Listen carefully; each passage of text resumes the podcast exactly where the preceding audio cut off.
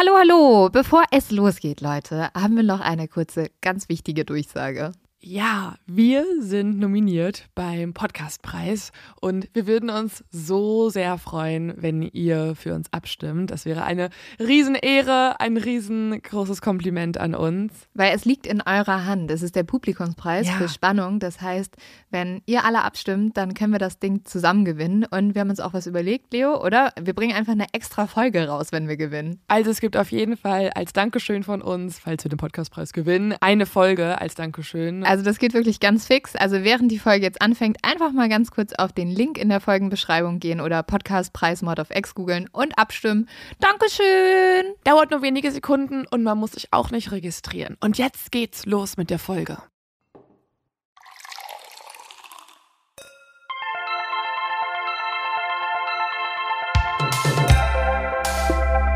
Mord auf X. Der internationale True Crime Podcast.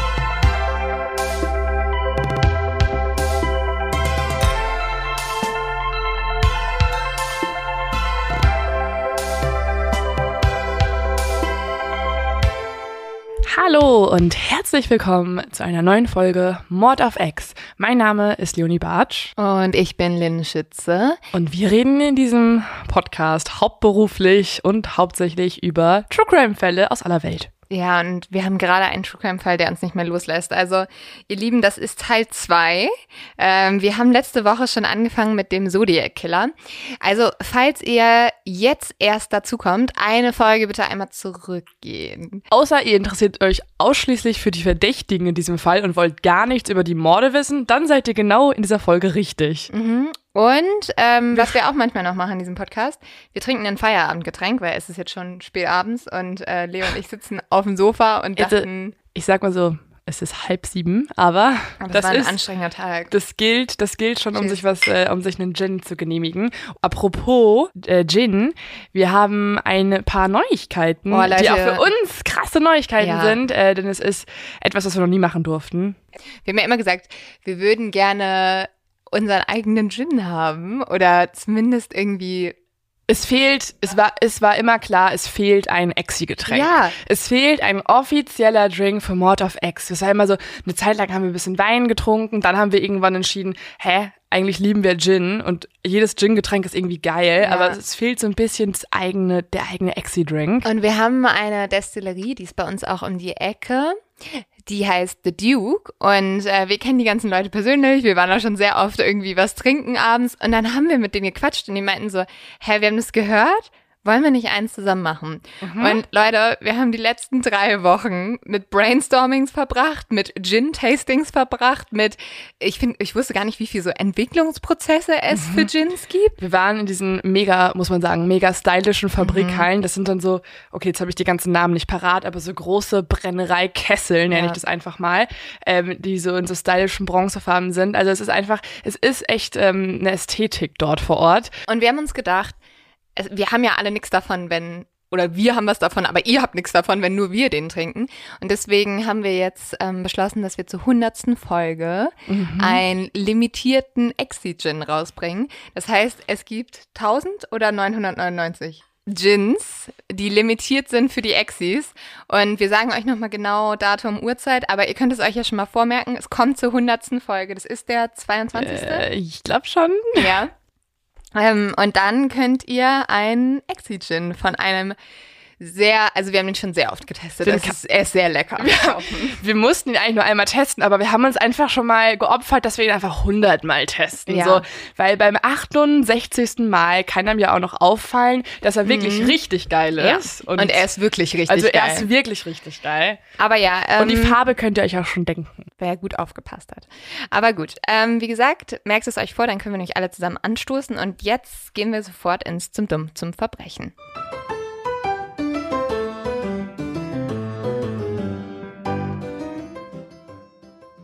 Also es ist dumm, aber der Verbrecher tut mir auch ein bisschen leid, weil es hat auch so ein bisschen was mit Schicksal zu tun. Der tut dir ganz schön oft leid, muss man sagen. ja gut, aber die sind halt auch immer nicht die klügsten, ne? Also Wir müssten vielleicht den Namen ändern zu, zu dumm zu verbrechen, in Klammern. tut mir und leid. tut Lind auch noch leid, Klammer zu. Ja, aber das hier ist ein Krimineller, der hat eigentlich komplett einen Banküberfall geplant. Ne? Er hat alles dabei, was er braucht, äh, stürmt die Bank, fesselt alle Bankangestellten.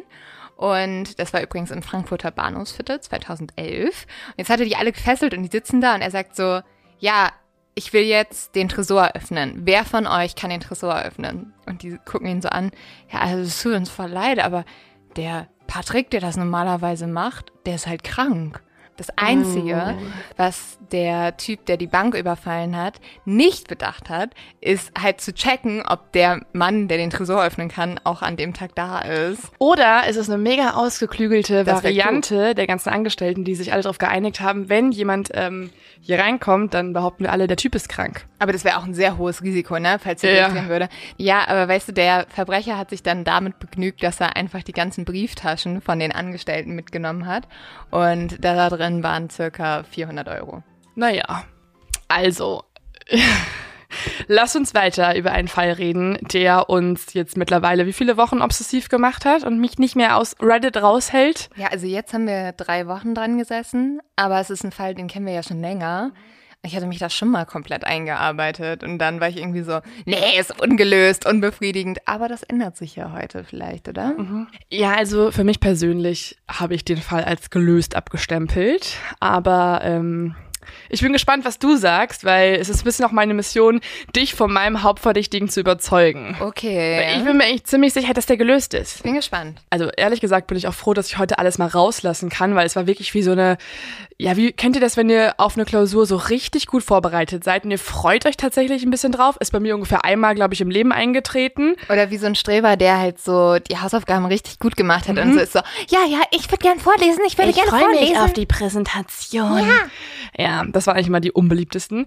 Aber es ist bei mir tatsächlich jetzt ein bisschen so gewesen. Ich habe einfach alles runtergeschrieben und irgendwann bin ich schon abgedriftet in so Mini-Fragen, so Nerd-Fragen und ich konnte ja nicht mehr mit dir diskutieren, weil wir haben uns ja auch so ein bisschen aufgeteilt mhm. und diese krassen Nerd-Fragen konnte ich also nur in meinem Reddit-Forum wieder stellen. Und dann, Oder wir diskutieren sie heute. Wir können sie heute diskutieren. Aber ich muss dir kurz erzählen, was gestern Abend passiert ist. Okay, ich bin gespannt. Beziehungsweise eigentlich gestern Nacht, wenn ich ehrlich bin. Okay, Leo, erzähl mir, was du gestern Nacht getan hast. Also ich habe was reingepostet und zwar wollte ich so eine, ähm, ich wollte wissen, ob es so eine Sprachbarriere gibt, also ob ein gewisses äh, Wort in einem Brief vom Zodiac Killer, also ob dieses Wort auch auf Hawaii benutzt wird. Es war eine spezifische Frage. Ihr, ihr wisst später, warum ich diese Frage okay, gestern ja. ins Forum reingestellt habe.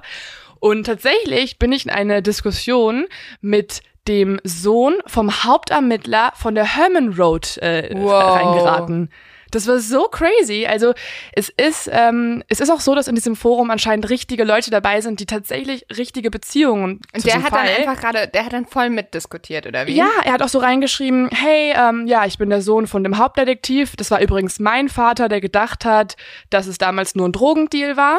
Hast du erzählt letzte Folge, Krass. dass es halt ein Drogendeal war? Ja. Und ähm, aber halt, äh, um das zu bestätigen, können auch kurz die Admins, also man muss sagen, Reddit ist auch krass so kontrolliert und so weiter, ja. damit da kein Bullshit diskutiert wird.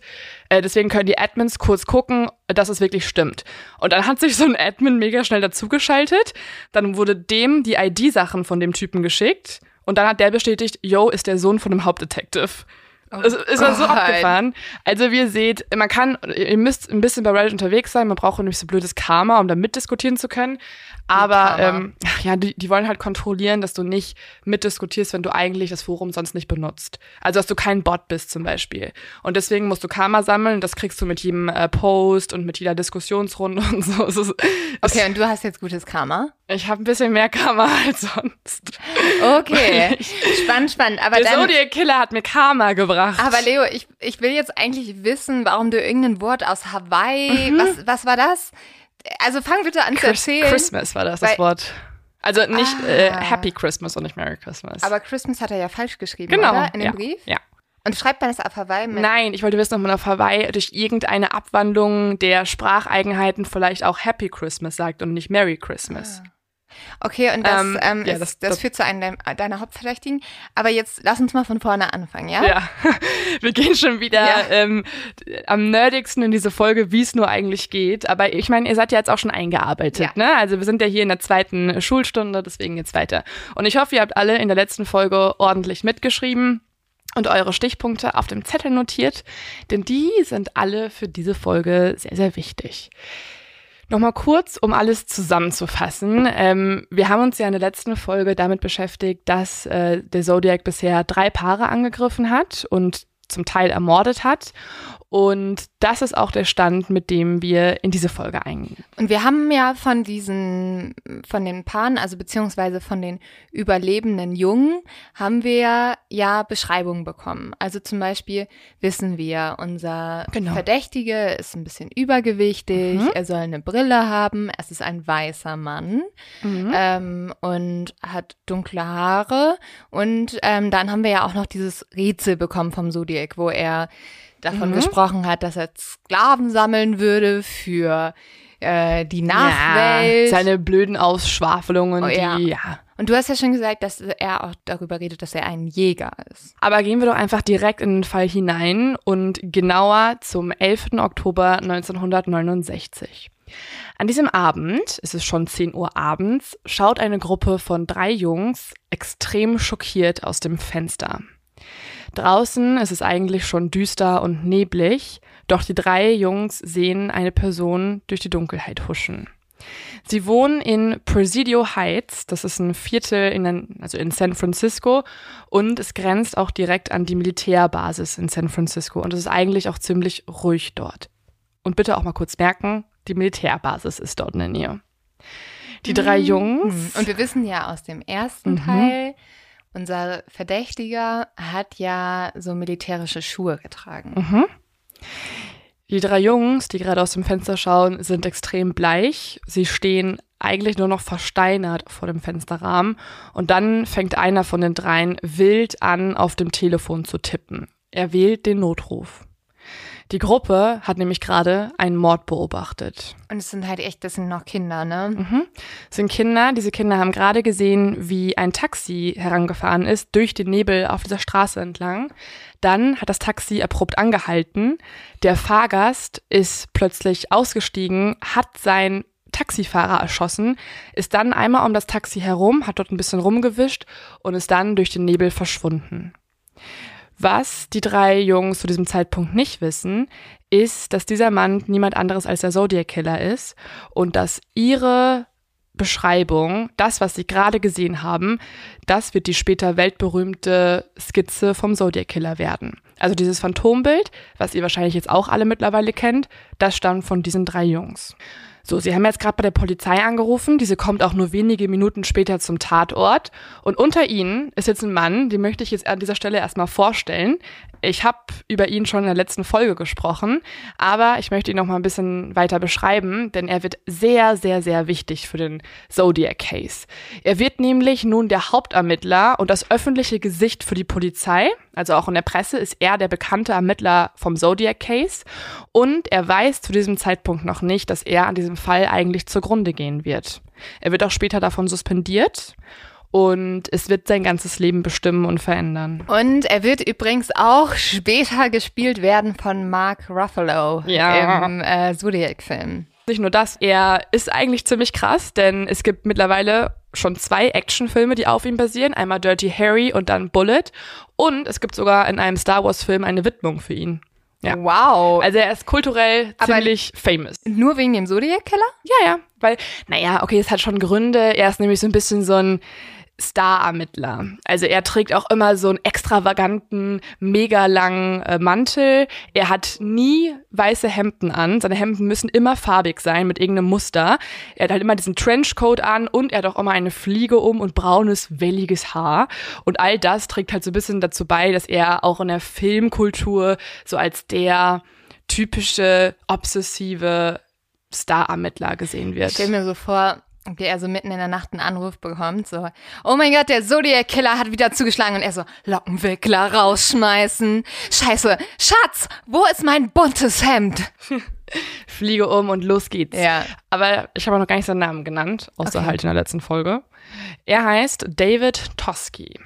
Toski wird halt, wie gesagt, neun Jahre lang Tag und Nacht an den Zodiac Killer denken. Es wird kein Tag vergehen, an dem er diesen Fall nicht bearbeitet, zumindest in seinen Gedanken. Und Dave Toski rast nun also zum Tatort in dem Glauben, dass es eigentlich erstmal ein ganz typischer Raubmord war. Denn wir wissen ja, der Zodiac hat hauptsächlich erstmal nur Paare attackiert und wenn ein Taxifahrer ermordet wird, dann geht man erstmal davon aus, dass es irgendwas war, was mit Geld zu tun hat oder einem Überfall oder so. Ja, es gibt, also es gibt sehr wenig Motive, einen Taxifahrer zu ermorden, oder? Ja. Also ich glaube, du kriegst auch nicht besonders viel Geld, es sei denn, der hat halt viel an dem Abend eingenommen. Oder ja, Oder Ahnung. du wolltest dein Muster brechen mhm. und hast einfach irgendwen ermordet. Ja. Auch zwei weitere Ermittler fahren an diesem Abend zum Tatort und sie sehen tatsächlich auf dem Weg einen Mann mit weißer Hautfarbe, von gedrungener Gestalt und einer Brille. Aber sie lassen den einfach weiterlaufen. Ja, sie sehen den auf dem Bürgersteig. Er läuft in die andere Richtung, also nicht hin zum Tatort, sondern gen Osten. Und sie denken sich erstmal nichts dabei. Als sie dann beim Taxi ankommen, finden sie ein komplettes Massaker vor. Der Schädel ist nämlich durch den Schuss komplett aufgeplatzt. Ansonsten ist es aber sehr merkwürdig, dass das Auto halt sehr säuberlich gereinigt wurde. Außerdem stellen die Ermittler fest, dass etwas von dem blutigen Hemd des Opfers abgeschnitten wurde. Also rechts unten so eine Ecke wurde rausgeschnitten. Und sie haben halt erstmal gedacht, dass es deswegen äh, getan wurde, damit man das Auto mit diesem Stoff reinigen konnte.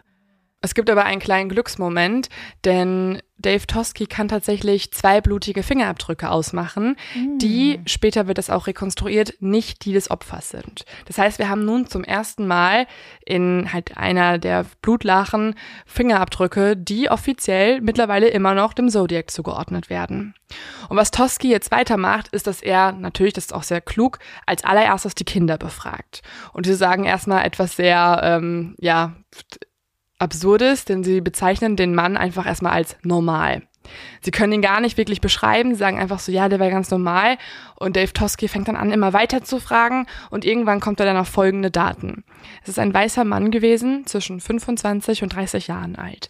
Er muss zwischen 1,72 und 1,75 Metern groß sein. Er hat eine stämmige Figur, rötlich-braunes Haar, einen Bürstenhaarschnitt, er trägt eine Hornbrille mit breitem Rahmen und dunkle Kleidung. Okay, scheiße, aber man muss dann wirklich sagen, also das trifft halt wirklich auf jeden zweiten Mann gefühlt zu. Mhm. Und das macht es natürlich für die Ermittler nicht leichter. Also sie haben einen Täter, wo sie weder ein Motiv feststellen können, Grund dessen können sie ihn nicht suchen. Sie können ihn jetzt auch nicht wegen irgendeinem äußerlichen Merkmal suchen. Und Außer halt wegen der Brille, aber die, wie er später zugibt, hat er halt nur auf, weil er halt sich irgendwie anders darstellen ja, möchte. Und die Brille ist jetzt auch keine lilane Herzenbrille oder so. Also es ist ja. jetzt auch keine Brille, die niemand trägt. Das heißt, also er ist wirklich ein 0815-Mann. Er ist der Albtraum, ja. glaube ich, eines jeden Ermittlers. Ja. Und er ist vor allem auch der Mann, den die Ermittler ja gerade noch gesehen haben, ohne es gewusst zu haben. Boah, ich wäre so sauer, mhm. also als äh, Kommissar, wenn ich dann rausfinden ja. würde, ja, meine Männer sind da drin vorbeigefahren. Naja, das Ding ist halt, die wissen zu dem Zeitpunkt noch nicht mal, dass der Zodiac ist. Also kurz danach geht trotzdem jeder davon aus, dass es gerade eine Phantomskizze von irgendeinem Raubmörder war. Das Ganze soll sich aber recht schnell ändern, denn genau zwei Tage nach dem Mord geht beim San Francisco Chronicle ein Brief ein. Und auf dem Briefumschlag ist tatsächlich zu viel Porto geklebt und der Schriftzug bitte umgehend an den Herausgeber weiterleiten. Und ich weiß nicht, ob wir darüber in der ersten Folge schon gesprochen haben, aber Zodiac ist sehr bekannt dafür, dass er seine Briefe zu viel frankiert, also mit zu vielen Briefmarken frankiert. Mhm. Und dass er halt auch natürlich immer sich der Zeitung zuwendet und gerade auch immer sich so wichtig empfindet, dass er unbedingt direkt zum Herausgeber geleitet werden muss. Aber ist das wichtig für die Tätertheorien, mhm. dass er das zu viel frankiert? Ja, ja das ist für ein weit, das, da kommt, ja. Kommt okay, spannend. Ja, ist notiert auf meinem ähm, Detektivblog. Ja. Der Brief ist auch nicht das einzige, was in dem Umschlag ist, denn tatsächlich ist dort auch ein blutverschmiertes Stück Stoff hinzugelegt und es passt genau zu dem, was herausgetrennt wurde aus dem Hemd des Taxifahrers. Aha. Toski wird dann dementsprechend natürlich sofort zur Redaktion gerufen und ich möchte euch jetzt mal den Auszug aus dem Brief vorlesen, den auch dann halt Toski so gelesen hat. Hier spricht Zodiac. Ich bin der Mörder des Taxifahrers drüben an der Ecke Washington Street und Maple Street letzte Nacht. Zum Beweis habe ich ein blutbeflecktes Stück seines Hemdes beigelegt. Ich bin derselbe Mann, der die Leute in der North Bay umgelegt hat. Die Polizei von San Francisco hätte mich letzte Nacht übrigens schnappen können, wenn sie den Park richtig durchsucht hätten. Die Streifenwagenbesatzungen hätten einfach nur anhalten und ruhig abwarten müssen, bis ich aus meinem Versteck hervorgekommen wäre. Schulkinder geben übrigens nette Ziele ab. Ich denke, ich sollte eines Tages mal einen Schulbus abknallen. Bloß die Vorderreifen platt schießen und mir dann die Kinder vornehmen, wenn sie herausgerannt kommen. Okay. Und dann halt, na, liebe Grüße, Zodiac. So also, in die also, Richtung. Das zeigt ja gerade schon wieder komplett, dass er einfach nur darauf aus ist, richtig Terror mhm. und Angst zu verbreiten. Ja, es war jetzt die erste konkrete Drohung, dass er ein ganzes Attentat plant und auch auf Kinder, nicht nur auf Paare. Und das ist natürlich die absolute Albtraum-Horrorwarnung für Dave Tosky und seine Kollegen, als auch für die komplette Öffentlichkeit ja eigentlich. Ich frage mich immer, also was, da muss doch irgendwas dahinter stecken. Also wie der Unibomber, der eine Message hat oder irgendwas, weil, also machst du das einfach nur, um Angst und Terror zu verbreiten? Oder hast du eine Message? Oder ich glaube, also, also ich glaube, ein großes. Oder hast du Menschen? Also ja, was geht bei dir ab? Ich glaube, er hat natürlich auch was gegen Kinder, glaube ich. Also er sieht Kinder ja auch nicht als ähm, irgendwie mhm, als Tabu. Oder genau, sowas, ja. genau. Und es gibt ja oft irgendwie auch eine Linie, ähm, dass man, weiß ich nicht, wenn man Frauen hasst, halt Frauen ermordet als Serienmörder. Aber anscheinend ist es hier ja komplett wahllos. Ne? Es sind Paare, es sind einzelne Personen wie Taxifahrer und jetzt sind es auch Kinder. Und übrigens, sehr, sehr wichtig, er hat Kiddies geschrieben. Mhm. Ein Ausdruck, den man eigentlich eher im englischen, im britischen Englisch verwendet. Okay. Ja. Also nicht Kids oder so, sondern Kiddies. Ähm, kurz danach überlegen jetzt Dave Tosky und seine Kollegen, beziehungsweise auch die Herausgeber der Zeitung, was sie mit diesen Informationen machen sollen. Und sie beschließen, dass sie die Öffentlichkeit erstmal nicht informieren wollen, weil das natürlich eine Massenpanik auslösen würde und das wollen sie vermeiden. Was jetzt passiert, ist, dass äh, stattdessen bewaffnete Polizisten konstant in den Schulbussen mitfahren, immer auf der Suche nach einem möglichen Attentäter und es auch tagsüber verstärkt Helikopter am Himmel herumkreisen und die ganzen Busrouten überwachen. Aber es wurde nicht an die Öffentlichkeit gegeben, nee. oder? Das wissen nur wenige, also eigentlich nur interne der Polizei. Ähm, und man muss auch sagen, es passiert erstmal auch nichts, ne? Aber voll schwierig, ne? Also also ich verstehe, mhm. warum sie es nicht gemacht haben, weil du willst keine Massenpanik ja. auslösen. Aber stell dir vor, es würde wirklich passieren mm. und du würdest als Mutter erfahren, meinem Kind ist was zugestoßen und die Polizei hat es gewusst. Also ja. vorher gab es eine Drohung und jemand hat was gesagt, weil natürlich würden, würden keine, also die wenigsten Eltern würden ihre Kinder noch mit dem Schulbus dann fahren lassen. Klar. Es, ich meine, es ist bei jeder Nachrichtenlage so, dass man sich ja immer fragt, gerade auch als Journalist oder Herausgeberin in diesem Fall, gibt es ein öffentliches Interesse an dieser Meldung. Und in diesem Fall ist es natürlich so. Die Zeitung hat etwas bekommen, was natürlich im öffentlichen Interesse ist, weil sehr viele Eltern wollten es wahrscheinlich wissen zu der Zeit. Andererseits hat der Zodiac halt schon so viel behauptet in seinen Briefen, von seinen Sklaven geredet, von dieser einen Terrornacht, die er veranstalten wollte, irgendwie am, am 7. Oktober oder was das war. Und das ja. hat er auch alles nicht getan. Und du willst ihm die Macht halt auch nicht geben, ne? Also, dass er diesen, diesen Terror, auf den er irgendwie anscheinend total mhm. steht. Ähm, das willst du ja auch nicht zulassen, dass er das kriegt. Ja, stattdessen nimmt sich die Polizei erstmal vor zu warten, denn sie kennen ja Zodiac schon jetzt ein bisschen besser und haben ja auch schon gemerkt, dass er es liebt, sich zu melden und sie zu piesacken. Und tatsächlich passiert es wieder.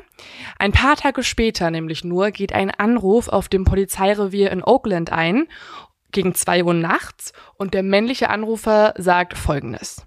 Hier spricht der Zodiac. Ich möchte F. Lee Bailey sprechen. Wenn Sie mich nicht mit Bailey verbinden können, verschaffen Sie mir einen Kontakt zu Melvin Belly.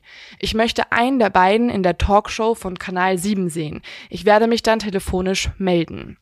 So, was hat das jetzt zu bedeuten? Also dafür muss man erstmal kurz erklären, wer ist eigentlich F. Lee Bailey und wer ist Melvin Belly. Beide sind zwei der bekanntesten US-amerikanischen Anwälte jener Zeit.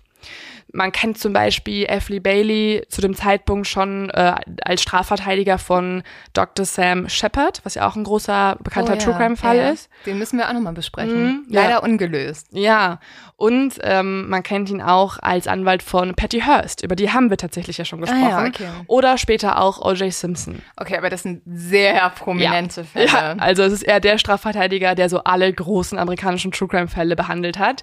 Melvin Belly kennt man auch, zumindest in Amerika. Er war nämlich zu dem Zeitpunkt schon der Strafverteidiger im Mordprozess um JF Kennedy.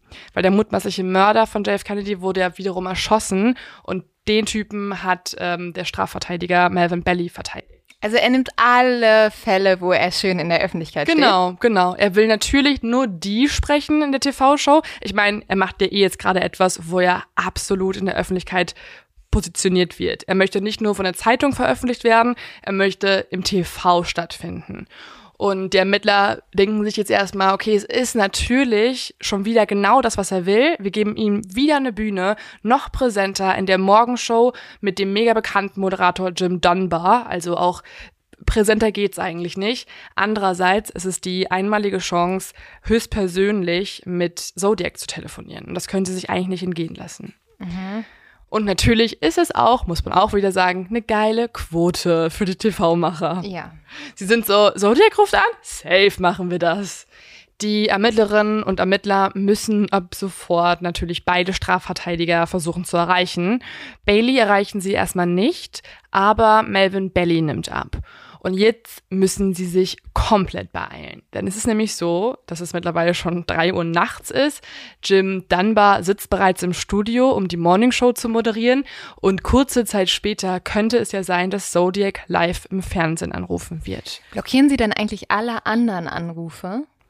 Sie, nee, können sie ja gar nicht. Sie wissen ja jetzt nicht, wer Zodiac konkret Aber Sie ist. bitten so ein bisschen, dass niemand anders anruft. Genau, Ne? sie sagen ganz oft in dieser Show, meldet euch jetzt nicht. Also wirklich, es ist für die Öffentlichkeit, es Mhm. ist zum Schutz aller der Bevölkerung Amerikas. Meldet euch nicht, wenn ihr gerade irgendwie Scheiße labert und einen Spaßanruf startet. Okay. Tatsächlich rufen trotzdem 17 Leute an, die behaupten Zodiac zu sein. Die also würde es ich einfach alle in Knast mindestens, sperren. genau, es gibt mindestens 16 Idioten, die es irgendwie cool finden, sich als Zodiac auszugeben. Ist klar, natürlich. Ja, also ich verstehe es auch überhaupt nicht. Das finde ich, ist allein auch schon wieder ein True Crime-Fall, weil du verhinderst ja die Aufklärung eines Mordfalls. Ja, aber es gibt ja immer irgendwelche Leute, die das lustig finden. Also ich verstehe wirklich nicht, wie man das als coolen Joke ansehen kann. Ah, ja, ich habe die Mhm. Aufklärung eines großen Mordfalls verhindert. Es gibt natürlich auch Leute, die auch psychisch krank sind und denken, sie wären Zodiac. Das gibt's auch ganz oft. Mhm. Einen Anrufer möchte ich euch gerne einmal einspielen. Ähm, der wurde nämlich von der Polizei besonders ernst genommen und da hat man auch ganz, ganz intensiv versucht, den an der Strippe zu halten. Das hier ist ein Originalton, den gibt's nämlich im Internet, schwirrt der rum. Ich übersetze es aber auch danach, weil man versteht es wirklich nicht so gut. Talk to us. Just tell us what's going on in, in, inside you right now, Sam. Please. I have headache. Right. How long have you had those headaches, Sam? Been a long time? Since I killed a kid. Well, was it before December that you had the headaches? Yes. Did, were you in service that you might have had uh, an injury in service? Did you ever fall out of a tree or downstairs? Were you ever unconscious? I don't know. You don't remember. Did you try to call us one other time about two, two or three weeks ago when, when Mel Belli was with us? Yes. And you, and, uh, well, and You we were, couldn't get through and couldn't we were get through, the talking? phones were tied up, was that it? Yes. Also was man gerade hört, ist, dass jemand angerufen hat, der sich erstmal Sam nennt. Also Namen ins Spiel wirft. Und er erzählt, das hat er gerade hier gesagt, dass er unter heftigen Kopfschmerzen leidet. Und dieses Kopfweh hat auch eine konkrete Ursache. Er hat nämlich schon mal getötet, sagt er. Und dann hat er jetzt gerade ganz viel darüber gesprochen, dass er auf keinen Fall in der Gaskammer enden möchte. Ähm, und, und im Endeffekt bringt dieser Anruf den Ermittlern nicht so viel. Und ich finde, die Moderatoren reagieren ein bisschen merkwürdig darauf, weil ihre anschließende Frage ist so, ach so, ja, cool. Hast du schon mal bei uns denn angerufen? Guckst du regelmäßig unsere Show? Und dann denke ich mir so, Also habt ihr einfach nicht zugehört oder was ist da los? Mhm. Ich glaube, sie waren so sehr darauf bedacht, Fragen zu stellen, die ihnen am Telefon halten, Mhm. dass es irgendwann so ein bisschen komisch wurde.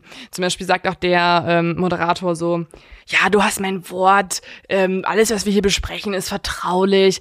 Wir besuchen uns zu zweit, komm doch mal bei mir zu Hause vorbei, wir treffen uns da an dem Café in der Ecke.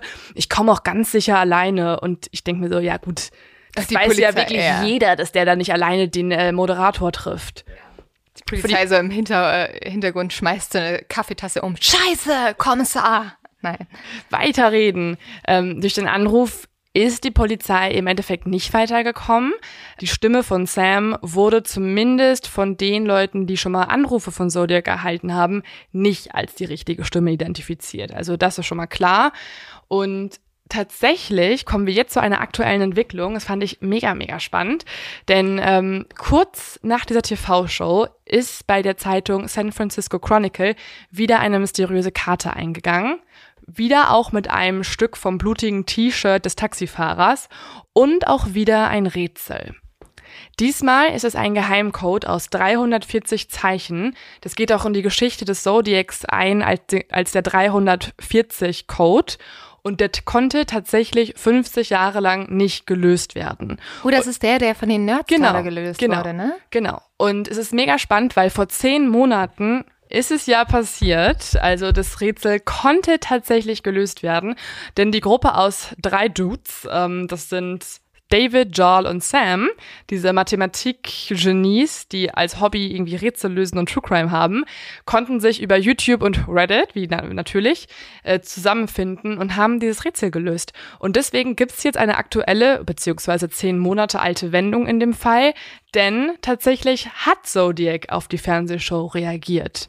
Und er hat etwas aufgeklärt, was sehr, sehr lange in der Geschichte dieses Falls als unklar galt, nämlich die Frage, hat Zodiac wirklich bei der Show angerufen? Darf ich raten? Ja, Nein. richtig. Es ist nicht Sam gewesen. Ich lese es euch mal lieber ähm, im Originalton vor. Ich hoffe, ihr habt viel Spaß bei dem Versuch, mich zu fangen. Das war nicht ich in der Fernsehsendung, was mich auf einen Punkt bringt. Ich habe keine Angst vor der Gaskammer, weil sie mich umso früher ins Paradies schicken wird, weil ich jetzt mittlerweile genug Sklaven habe, die für mich arbeiten. Wohingegen alle anderen nichts haben, wenn sie im Paradies ankommen. Also haben sie wiederum Angst vor dem Tod, ich habe keine Angst, weil ich weiß, dass mein neues Leben ein einfaches sein wird im Paradies, der Tod. Okay, aber das ist das total wirr, ne? Mhm. Also erstmal, okay, es sei denn, er glaubt halt an Satanismus, ne? Aber eigentlich muss dir doch bewusst sein, dass du zum Beispiel nicht in den Himmel kommst, wenn du so viele Menschen Ja. umbringst und ins Paradies kommst. Das ist mega gruselig. Aber das ist ja auch eine Theorie, dass der Zodiac vielleicht ein Satanist war. Hm. Aber vielleicht wusste er auch einfach, dass das die Leute mehr beunruhigt, wenn er sich als einer gibt. Was also mittlerweile klar ist, der Zodiac Killer hat nicht in dieser Morning Show angerufen, aber eine andere, finde ich, ziemlich gruselige Sache passiert. Denn tatsächlich berichtet der Moderator Jim Dunbar später, dass er ziemlich oft vom Zodiac Killer angerufen wurde. Ganz oft ist er selber persönlich gar nicht ans Telefon gegangen, sondern seine Haushälterin nur. Und mit dieser Haushälterin hat Zodiac tatsächlich dann einige Gespräche geführt. Das erfährt die Polizei auch irgendwie relativ spät, wo ich mir auch frage, wollt ihr es weitergeben vielleicht? Das ist eine relevante Info. Aber sie erfahren es dann ja am Ende schließlich und sie erfahren vor allem eine ganz wichtige Sache. Denn dass Zodiac auch einmal vor Weihnachten angerufen hat und in dieser Zeit, also kurz vor Weihnachten, hat er erzählt, dass er an diesem Tage ganz, ganz dringend wieder morden muss, weil nämlich sein Geburtstag ist. Und wenn das stimmt, dann weiß die Polizei bzw. Dave Torsky ab sofort, dass der Zodiac Killer kurz vor Weihnachten Geburtstag hat. Also 20., 19., 18., 17., irgendwie in diesem Zeitraum. Man kann nämlich auch ganz genau eingrenzen, dass es genau diese Woche gewesen sein muss, denn der Moderator Jim war genau in dieser Woche auf Reise und deswegen hatte die Haushälterin nur den Anruf entgegengenommen. Ich finde es ja sowieso so absurd, dass der Zodiac, der hat ja bei ganz vielen Leuten, die ihm sozusagen begegnet sind im Leben, hat er immer noch weiter angerufen und hatte so ein Mitteilungsbedürfnis. Und das spricht ja auch voll dafür, dass er irgendwie so ein ja, ein Bedürfnis nach Aufmerksamkeit hat. Also Natürlich. vielleicht irgendwie als Kind nicht beachtet wurde von der Mutter oder dem Vater. Naja, ich glaube nicht, dass es unbedingt nur die Aufmerksamkeit ist, sondern auch der Wille, Menschen ähm, leiden zu hören. Also bei der Haushälterin jetzt vielleicht nicht, aber wenn er die Hinterbliebenen der Opfer Ja. anruft, dann ist es ja einfach nur mit dem Wunsch, da am anderen Ende eine Stimme zu hören, die halt Angst verspürt und vor allem auch Trauer. Es ging ja sogar so weit, also ich habe euch ja in der ersten Folge von diesem Journalist erzählt, also diesem Cartoon, Mhm. Cartoonist, ähm, der auch im, im Zodiac-Film eine große Rolle spielt, der hat dann auch irgendwann berichtet, dass er in der Nacht immer Anrufe bekommen das hat. ist so gruselig. Also jeder, der sich irgendwie mit diesem Fall beschäftigt hat und mit diesem Fall was zu tun hatte, wurde auf einmal irgendwie nachts angerufen und hat nur ein Atmen gehört. Ist natürlich auch eine Drohung irgendwo, ne? und das könnte natürlich auch uns passieren. Also das schneiden wir bitte raus, weil ich keinen Bock drauf habe, dass uns das passiert. Naja, ja. Währenddessen, also während der Anrufe des Zodiacs und auch während der ähm, ja, sehr erfolglosen Ermittlungen durch Toski und seine Kollegen, gehen immer mehr Briefe vom Zodiac bei den Zeitungen und bei der Polizei ein. Und das sind alle möglichen Briefe. Also es sind manchmal kurze Nachrichten, manchmal sind es auch Postkarten, auf denen er irgendwas geschrieben hat und manchmal sind es auch selbstgemalte Sachen. Also er versucht auf jeden Fall irgendwie Kontakt zu halten und weiterhin die Polizei zu verhöhnen. Und tatsächlich. Postkarten? Mhm. Das finde ich so seltsam. Kommt da Ja. so eine Postkarte so, hallo, liebe Grüße von Hawaii. Nee, es sind richtig gruselige Postkarten. Zum Beispiel hat er auch an Halloween eine geschickt und da tanzen dann so Skelette. Also die Art von Postkarte eher. Ähm, aber, Aber, aber wie komisch. Sitzt er dann zu Hause und so, ah, okay, bald kommt Halloween. Ich muss noch eine Karte an meine Oma schreiben, eine an die Polizei und eine an meine beste Freundin. ja, ungefähr so. Wahrscheinlich hat er aber ehrlich gesagt nur an die Polizei Ja, geschrieben und ja. an den Rest er nicht. Ja. Weil er hat sich ja auch nur für seine Morde höchstwahrscheinlich interessiert und für den Effekt in der Bevölkerung. Wie schlimm auch immer das ist, ähm, bringt es der Polizei tatsächlich ein bisschen was, denn sie können ja auch diese Briefe und Postkarten analysieren lassen.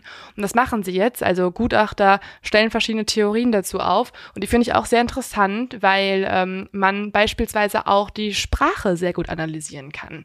Es gibt nämlich zum Beispiel die Theorie der Gutachter, dass der Täter aus Großbritannien stimmen könnte oder sich längere Zeit dort aufgehalten hat, weil er in den Briefen und Nachrichten Wörter wie The Kiddies und Happy Christmas verwendet, die eigentlich im britischen Englisch nur verwendet werden und nicht in den USA. Oder auf Hawaii. Das wollte ich herausfinden gestern Nacht im Forum. Aber, aber wie kamst du da drauf? äh, ach so, ja, da kommen wir gleich zu.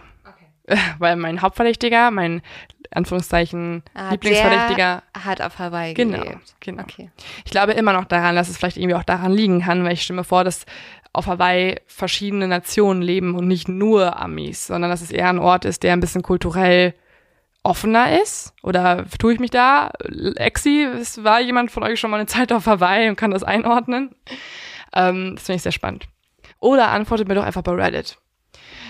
Außerdem gehen die meisten Experten auch davon aus, dass seine offensichtlichen Orthographie- und Grammatikschwächen nur vorgeschoben sind, damit er irgendwie den Eindruck erwecken kann, dass es sich bei dem Täter eher um einen ungebildeten Mann handeln würde. Ja, das ist ja sowieso die große Frage, ne? Also so wie er vorgeht, scheint er ja eher ein unorganisierter Serienmörder zu sein, was Mhm. ja eigentlich auch eher darauf hindeutet, dass er einen niedrigen IQ hat. Aber das glauben die Leute, ist ja Taktik. Also, Mhm. und das ist die große Frage. So, handelt es sich vielleicht wirklich um jemanden, der einfach nicht besonders intelligent ist und das ist vielleicht in dem Sinne sogar sein Vorteil, weil die Polizei ihm deswegen auch gar nicht auf die Schliche kommen kann, weil er immer total unüberlegt handelt? Oder ist es jemand, der so klug ist, dass er genau diese Überlegung schon mit einbezieht Mhm. und sich extra dümmer stellt, um schlechter gefasst zu werden? Ja, die Ermittler glauben genau das Zweite, weil sie nämlich annehmen, dass man ja sehr clever sein muss, wenn man seine Briefe irgendwie hinkriegt zu kodieren. Also diese ganzen Rätsel, die sind voll mit Symbolen und Zeichen aus der Astrologie. Das heißt, er hat auf jeden Fall schon mal Ahnung oder irgendeinen Zugang zur Astrologie und vielleicht auch irgendwie zu so Kryptographie und, und ja, Rätseln und, und Symbolen und vor Ja. allem sind seine späteren Schreiben auch voll mit kulturellen Querverweisen. Mhm. Also es gibt immer mal wieder irgendwie hier ein Zitat aus irgendeinem Theaterstück und ein kultureller Verweis auf irgendeinen Film und man nimmt an, dass der Täter also jemand ist, der irgendeine Ahnung hat von Film- und Theaterwissenschaft. Und genauso kompliziert ist es auch mit der Handschrift, denn auch diese verändert sich immer wieder, sodass man annimmt, dass auch hier der Täter weiß, dass er analysiert wird und sich extra anstrengt, irgendwie ein bisschen anders mal hier und da zu schreiben. Was ich auch machen würde, wenn ich ehrlich gesagt mit meiner persönlichen Handschrift mich bei der Polizei melde. Weil er hätte ja auch die Möglichkeit, das Ganze mit einer Schreibmaschine zu machen. Das könnte er, ist ja gar nicht schlimm, ist ja gar nicht schwierig. Gibt es da nicht sogar die Theorie, dass er mit beiden Händen geschrieben hat? Also dass er auch mit der linken und der Mhm. Könnte rechten zum Hand Beispiel sein. Okay. Das müssen wir uns auch merken. Also ähm, jemand, der vielleicht irgendwie mal was mit England zu tun hatte, der ziemlich gebildet ist oder zumindest ziemlich kulturell gebildet und eine komplizierte Handschrift, die sich immer wieder verändert. Und jetzt kommen wir zu einer Erzählung in dem Zodiac-Fall, die ich euch einmal genau erzählen möchte. Die ist extrem, also ich fand sie extrem schlimm und gruselig. Und zwar gehen wir dafür ähm, zum 22. März 1970. Das ist ein Sonntag gewesen. Und genau an diesem Sonntag möchte die 22-jährige Kathleen Johns eigentlich ihre kranke Mutter in Petaluma besuchen. Und also bis jetzt hat ja der Zodiac Killer nach dem Taxifahrer nicht mehr gemordet, oder? Also wir haben jetzt die ähm, drei Pärchen, die überfallen wurden, dann der Taxifahrer und dann kamen zwar Drohungen, aber es Mhm. ist jetzt nichts mehr passiert eigentlich. Genau, also es kamen sehr viele Briefe mit verschiedenen Drohungen, aber man hat ansonsten von Zodiac gerade auch 1970 nicht mehr so viel gehört. Kathleen steigt jetzt ins Auto. Sie mag es eigentlich gar nicht so gerne, abends zu fahren. Es ist nämlich jetzt schon ein bisschen später. Ähm, und sie hasst es, wenn die, die, ähm, ja, die Straße so dunkel ist und sie nicht so richtig viel sieht. Aber äh, sie hat äh, gearbeitet und sie muss auch noch an diesem Tag zu ihrer Mutter. Deswegen ähm, nimmt sie das Baby. Sie hat nämlich eine junge Tochter, Jennifer, und packt ihr Kind auf den Beifahrersitz in die, ähm, wie heißt das? Schon keine Krippe. Nee, in Die- den Babysitz. in dem Babysitz. Ähm, und sie ist außerdem auch schwanger im siebten Monat. Oh wow, also zwei Babys eigentlich Zwei dabei. Babys sind auf dem Vormarsch beziehungsweise schon da. Kathleen fährt jetzt mit ihrer Tochter Jennifer aus San Bernardino raus, da wohnt sie eigentlich, und fährt erstmal in westliche Richtung auf dem Highway 132. Dieser Highway ist eigentlich eine weniger stark befahrene Schnellstraße, deswegen kommt man da auch recht gut drüber, gerade auch abends ist da nicht so viel los. Und sie merkt auch mal wieder, sie hasst es wirklich, jetzt ist sie da auch noch in der Dunkelheit alleine.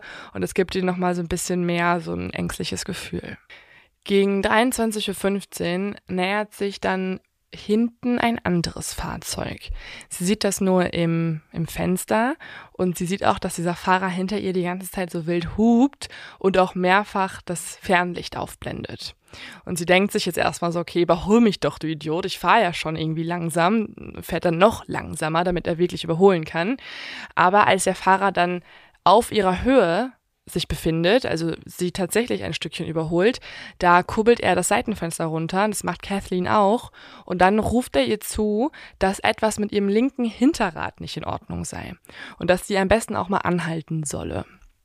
Ah, okay, aber ich habe mich schon gefragt, ähm, also ich, ich kenne diese Geschichte auch aus dem Film der Zodiac. Mhm. Und ich habe mich immer gefragt, was sie dazu bringt, anzuhalten oder Mhm. mit dem Typen mitzugehen, weil ich glaube, wenn du sowieso abends unterwegs bist als Frau, dann hältst du ja normalerweise jetzt nicht an und äh, bist ne, mit einem Mann allein. Aber das ist ja ein sehr plausibler Und Grund. vor allem ist es auch so, dass Kathleen keine Ahnung von Autos hat und sie nimmt den Hinweis deswegen auch erstmal sehr ernst und glaubt diesem Mann auch, weil vielleicht stimmt ja wirklich irgendwas nicht mit ihrem schon ein bisschen älteren Auto.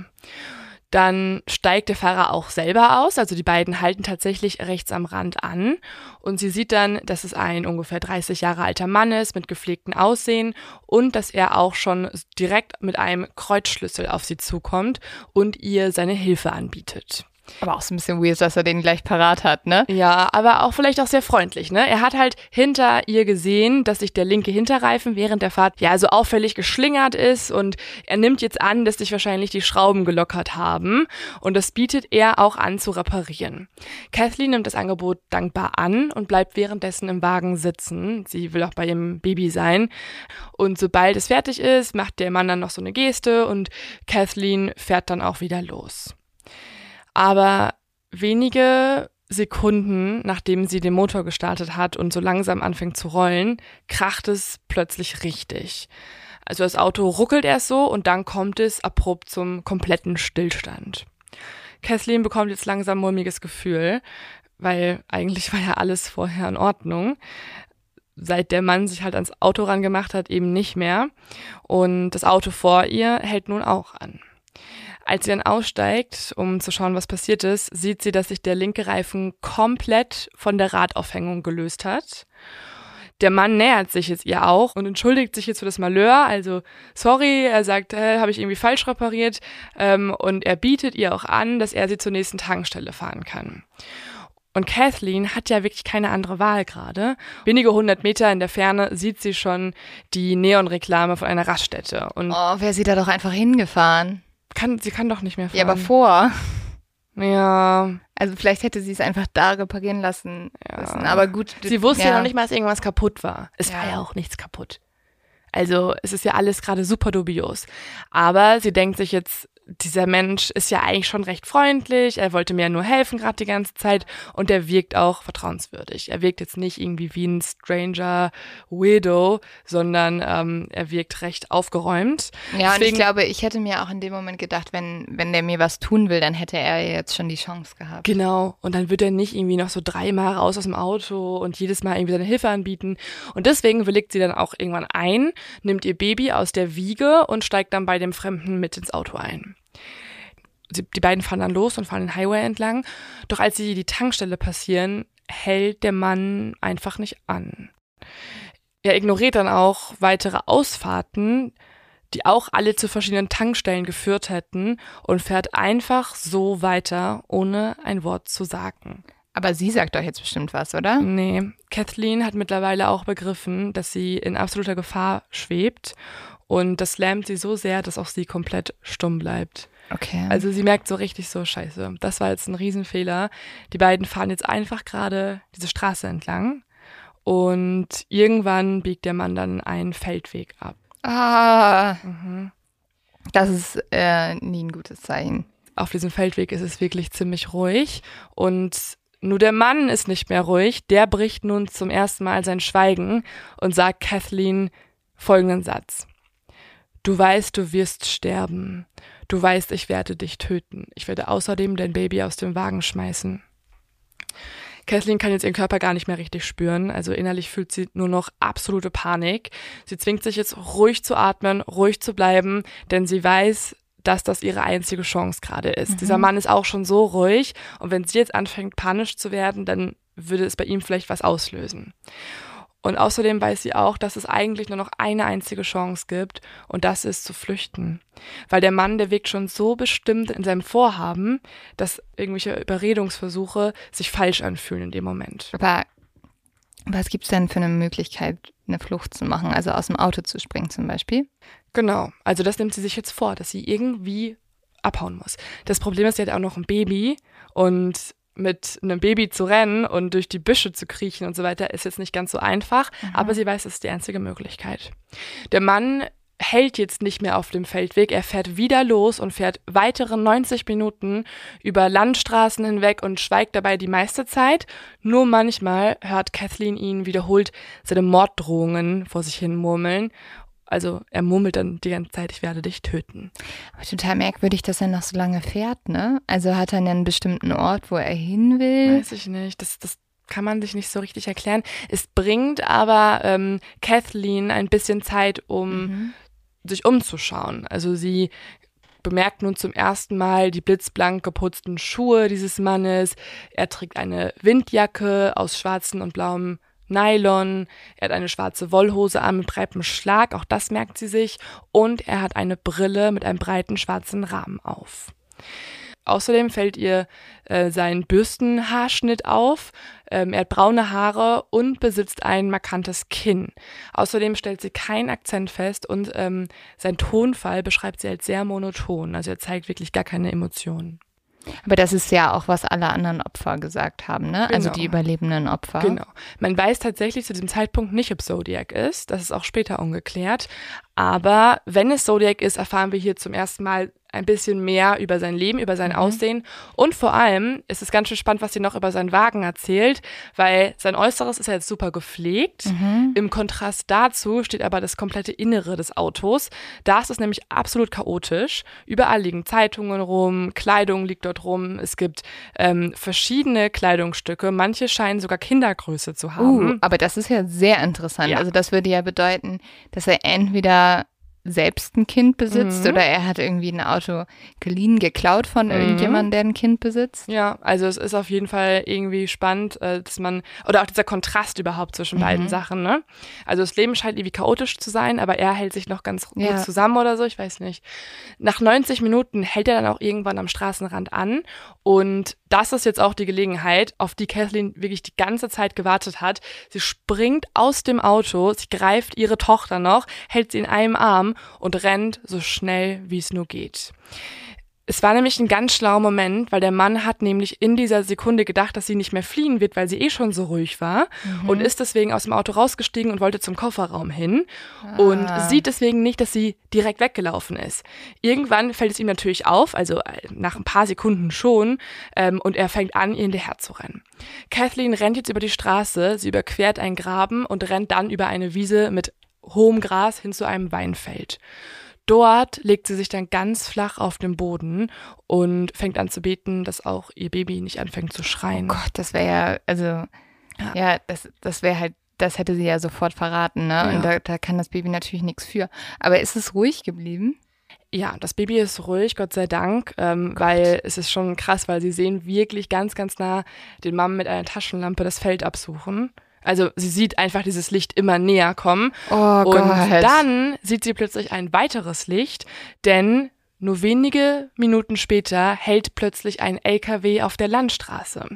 Der LKW-Fahrer hat nämlich anscheinend von Weitem gesehen, dass eine Frau über die Straße gerannt ist, rein ins Feld und dass ein Mann mit der Taschenlampe sucht. Und deswegen fängt er an, diesen Mann zu konfrontieren und daraufhin springt der Mann zurück in sein Auto und rast davon. Was für ein Held, ey, ne? Wenige Sekunden entdeckt der LKW-Fahrer dann auch Kathleen. Ähm, Kathleen ist mittlerweile jedoch so verängstigt, dass sie sich auch weigert, von ihm helfen zu lassen. Sie hat ja gerade auch einfach schlechte Erfahrungen von einem helfenden Mann gemacht. Ähm, und deswegen weigert sie sich generell auch einfach aus diesem Versteck Ja, kann ich rauszukommen. verstehen. Die ist ja auch wahrscheinlich total traumatisiert in dem Moment. Komplett. Und sie kommt da erst raus, als später auch eine Frau auf der Straße anhält. Und dann steigt sie zu ihr in den Wagen. Mhm. Ja, weil sie wahrscheinlich einem Mann dann einfach nicht mehr vertraut. Ja. Auf dem Polizeirevier befragen dann weitere Männer, die Ermittler, Kathleen, was passiert sei. Und sie erzählt erstmal alles. Und während dieser Befragung fällt dann ihr Blick plötzlich auf ein Fahndungsplakat vom Zodiac Killer. Und als sie das sieht, stößt sie plötzlich einen Schrei aus. Und sie ruft, das ist er, das ist der Mann. Oh Gott. Mhm. Aber das, also, das spricht ja schon eindeutig dafür, dass es der Zodiac wäre, ne? Also, Also Kathleen Ja. identifiziert hier ganz klar Zodiac für sich. Ähm, Zodiac schreibt tatsächlich auch später einen weiteren Brief, in dem er sagt, dass er es tatsächlich war. Und das Komische ist aber nur, dass er keinen endgültigen Beweis mit Täterwissen liefert. Und das hat er vorher eigentlich immer getan. Also vorher hat er immer die Strategie gefahren, ich schicke euch noch einen Beweis, also äh, zum Beispiel einen blutigen Fetzen des T-Shirts oder ähm, ich sag, welche Munition es war oder irgendwie so. Und es gibt jetzt wirklich eine Zeit, also so 1970 fängt es ungefähr an, wo Zodiac öfter mal für irgendwelche Mordfälle, die in Amerika, gerade in Kalifornien passieren, die Credits quasi für sich beansprucht. Also er schreibt dann Briefe, in denen er sagt, ähm, ja, übrigens, das war ich mit dem Polizisten, der da erschossen wurde und das war ich mit der Frau und so weiter. aber, aber konnte dann auch mal bewiesen werden, dass er es nicht war? Also wurde mal ein anderer Täter gefunden? mm, nee. Das Einzige, was man findet, und das finde ich auch mega komisch, ist das Auto von Kathleen. Das steht nämlich nicht mehr an der gleichen Stelle, wo es, wo es war, als es halt Schrott gegangen ist, sondern drei Kilometer entfernt komplett ausgebrannt. Was vielleicht dafür spricht, dass hier jemand seine Fingerabdrücke verwischen Mhm. wollte, oder? Ja, das kann schon sein. Aber dann wäre Zodiac halt mega schnell zu dem Auto hin, hätte es in Brand gesetzt, noch drei Kilometer weitergefahren. Es ist auch alles ziemlich komisch. Also die Polizei hat sich nie richtig für eine der Theorien entschieden, also nie ihn komplett ausgeschlossen als Täter, aber auch Zodiac nie bestätigt. Was glaubst du denn? Ähm, Ich glaube es, ich glaube, ich glaube ihr, glaube ich. Ich glaube, dass man damals ihr auch irgendwie nicht wirklich geglaubt hat. Es war 1970. Mhm. Ähm, vielleicht war sie ja auch einfach durch den Wind als junge Mutter. Ich kann mir vorstellen, dass irgendwelche so Vorurteile in den Ja, Köpfen der Polizisten drin waren. Und ähm, ich glaube gerade, also warum sollte sie sich das ausdenken? Was bringt es ihr? Manche haben ihr halt vorgeworfen, sie wollte einfach nur Aufmerksamkeit. Ja, aber gut, dann äh, Ja. brennst du nicht dein Auto Ja, ab und ja. rennst Also ins Feld. wirklich, und Mhm. was, was bringt es dir? Also ich glaube, die einzige Alternative wäre ja, dass es irgendwie ein anderer Mhm. Straftäter gewesen wäre. Ähm, und wir haben ja schon mal gesagt, der Zodiac-Killer sah jetzt auch nicht aus wie, also äh, der sah schon ganz schön aus wie der normale Mann, ne? Also ist jetzt nicht so, dass er- der so ein spezifisches Aussehen hatte, dass dieses Phantombild auf niemanden zutreffen würde. Aber ich denke mir auch so ein bisschen, also der Zodiac-Killer hat ja in seinen Briefen immer wieder geschrieben, dass er weiter töten will, wird. Und es ist ja schon auffällig, dass zu diesem Zeitpunkt einfach lange nichts mehr passiert ist. Also damit haben wir jetzt fünf Opfer des Zodiac-Killers und halt Kathleen als Überlebende. Genau, also ein weiterer Mordversuch an Kathleen. Und wie man sich vorstellen kann, sind Dave Tosky und seine Kollegen ziemlich nah am Burnout mittlerweile. Ist nämlich nicht so, als wenn sie keine Hinweise erhalten würde. Eher im Gegenteil. Die Menschen unterhalten sich über Zodiac, sie wollen wissen, wer es ist und sie haben vor allem auch immer viele Vermutungen. Und so gibt es viele Tipps von Leuten, die meinen, Zodiac identifiziert zu haben. Zum Beispiel ist es der komische Nachbar vom Haus gegenüber, der zwielichtige Lehrer Ja. oder sogar jemand innerhalb der Familie. Also es gibt tatsächlich Schwestern, die ihre Brüder melden, Söhne, die ihre Väter anschwärzen. Frauen, die ihre Männer melden. Genau. Ja, also es gibt ja immer, also da werden ja immer super viele Leute gemeldet, ne? Ähm, wo auch oft halt ein persönlicher Racheakt auch dahinter steckt. Aber es ist natürlich super, dass erstmal jeder sich umschaut und denkt, ah ja, vielleicht könnte der es sein. Ja, außer halt für die Polizei ist es nicht immer so super, weil sie halt einfach mega viel so, ja, Arbeit machen müssen, die du dir eigentlich gut sparen könntest oder solltest, weil äh, Zodiac hingegen, der wahre Zodiac-Killer, schickt weiterhin Briefe. Und jetzt beginnt Zodiac auch, eine gewisse Sache in seinen Briefen immer wieder niederzuschreiben, nämlich eine Strichliste, in der er seine Opfer zählt. Er hat also quasi so eine Tabelle Zodiac versus Polizei und dort zählt er, wie viel er sozusagen gescored hat und wie viel die Polizei aufgedeckt hat oder wie sie ihn geschnappt hat, also Zero. Und so schreibt der Zodiac diesmal einen Brief und zwar mit der Aufzählung Dezember, Juli, August, Oktober gleich sieben. Wer sind also jetzt die anderen beiden fehlenden Nummern, ist die große Frage, weil wir haben ja gezählt, es sind fünf Opfer, nicht sieben. Und man kann auch davon ausgehen, dass Zodiac ganz genau mitbekommen hat, weil er die Berichterstattung über seinen eigenen Fall sehr extrem genau nachverfolgt in der Zeitung, dass äh, auch zwei seiner Opfer überlebt haben, nämlich die beiden Männer bei den Attacken auf die Paare. Das heißt, die große Frage ist weiterhin, auch für die Ermittler in diesem, äh, in diesem Moment jetzt, wer waren die beiden anderen Mordopfer? Und es gibt dann tatsächlich eine Entwicklung, und zwar melden sich bei Dave Tosky und seinen Kollegen zwei weitere Ermittler aus einem anderen County, nämlich aus Riverside. Die haben eigentlich gar nichts mit dem Zodiac Case zu tun. Sie verfolgen manchmal die Nachrichten, aber sie sind ungefähr sechs Stunden von äh, Vallejo entfernt, also halt eine Ewigkeit und ähm, haben es halt nur über die Presse verfolgt. Aber mittlerweile können sie eigentlich gar nicht mehr still sein, denn die Parallelen zwischen einem ungeklärten Mordfall vor drei Jahren sind einfach zu groß. Aber ich verstehe auch sowieso nicht, warum, wenn man merkt, okay, wir haben ja anscheinend einen Serienmörder, warum dann nicht immer die ganzen verschiedenen Polizei Countries. also Countries einfach abgeklappert werden und man einfach sagt, so Leute, wir machen einmal eine Konferenz, es kommt jeder von jedem County hier zusammen und äh, wir legen einfach alle mal auf den Tisch, was haben wir hier für Ja. Mordfälle gehabt, die vielleicht in das Muster von diesem Killer passen. Ich glaube, es einfach zu viele. Es wären zu viele Konferenzen gewesen in der Zeit. Ich habe das Gefühl, die 70er Jahre in Amerika waren richtig wild, was das angeht. Ja, Ähm, aber auch aufgrund dessen, weil ja, halt die Polizeireviere nicht zusammengearbeitet Aber das haben. ist ja mittlerweile anders. Also ich glaube, mittlerweile würdest du da wahrscheinlich sogar auch kurz ein Teams-Meeting veranstalten per Laptop und dann hast du dich wieder Ach, abgedatet. äh, mittlerweile gibt's ja auch gemeinsame Datenbanken und Ja. so, weißt du. Aber, Aber ja. was halt in diesem Fall so wichtig ist, ist, dass sie sich halt dann doch gemeldet haben und äh, dieser Fall, und zwar ist es der Fall von Sherry Joe Bates, könnte die Differenz der Nummern erklären oder zumindest eine weitere Nummer hinzufügen. Und um das kurz zu verstehen, würde ich einmal ganz kurz den Fall schildern. Und zwar war es äh, ein Tag, an dem die damals 18-jährige Sherry Joe Bates beschlossen hatte, äh, lernen zu gehen. Und zwar war sie Erstsemesterstudentin und normalerweise traf sie immer ihre Freunde, aber an diesem einen Tag hat sie sich entschlossen, in die Bibliothek zu gehen, um dort besser zu lernen. Am Kühlschrank klebte noch der Zettel, Paps, ich bin in der Bib. Und dort blieb sie dann auch bis so ungefähr 9 Uhr abends und sie hat dann auch als allerletzte das Gebäude verlassen. Und was danach passiert ist, ist äh, sehr komisch und vielleicht erkennt ihr auch einige Parallelen jetzt schon. Denn Cherry ist mit dem Auto zur Bibliothek gefahren. Und normalerweise war das Auto im guten Zustand. Also das hatte keine Probleme. Sie ist ja auch noch gut angekommen. Aber als sie dann den Motor starten wollte, fällt ihr auf, dass es nicht mehr funktioniert. Und durch einige Briefe und Zeugenaussagen kann man auch rekonstruieren, was passiert ist. Denn ein Mann ist zum Auto gegangen, kurz vorher, hat daran rumgeschraubt und danach, als Sherry drin saß und das Auto nicht mehr angegangen ist, ist er zu ihr gekommen und hat seine Hilfe angeboten.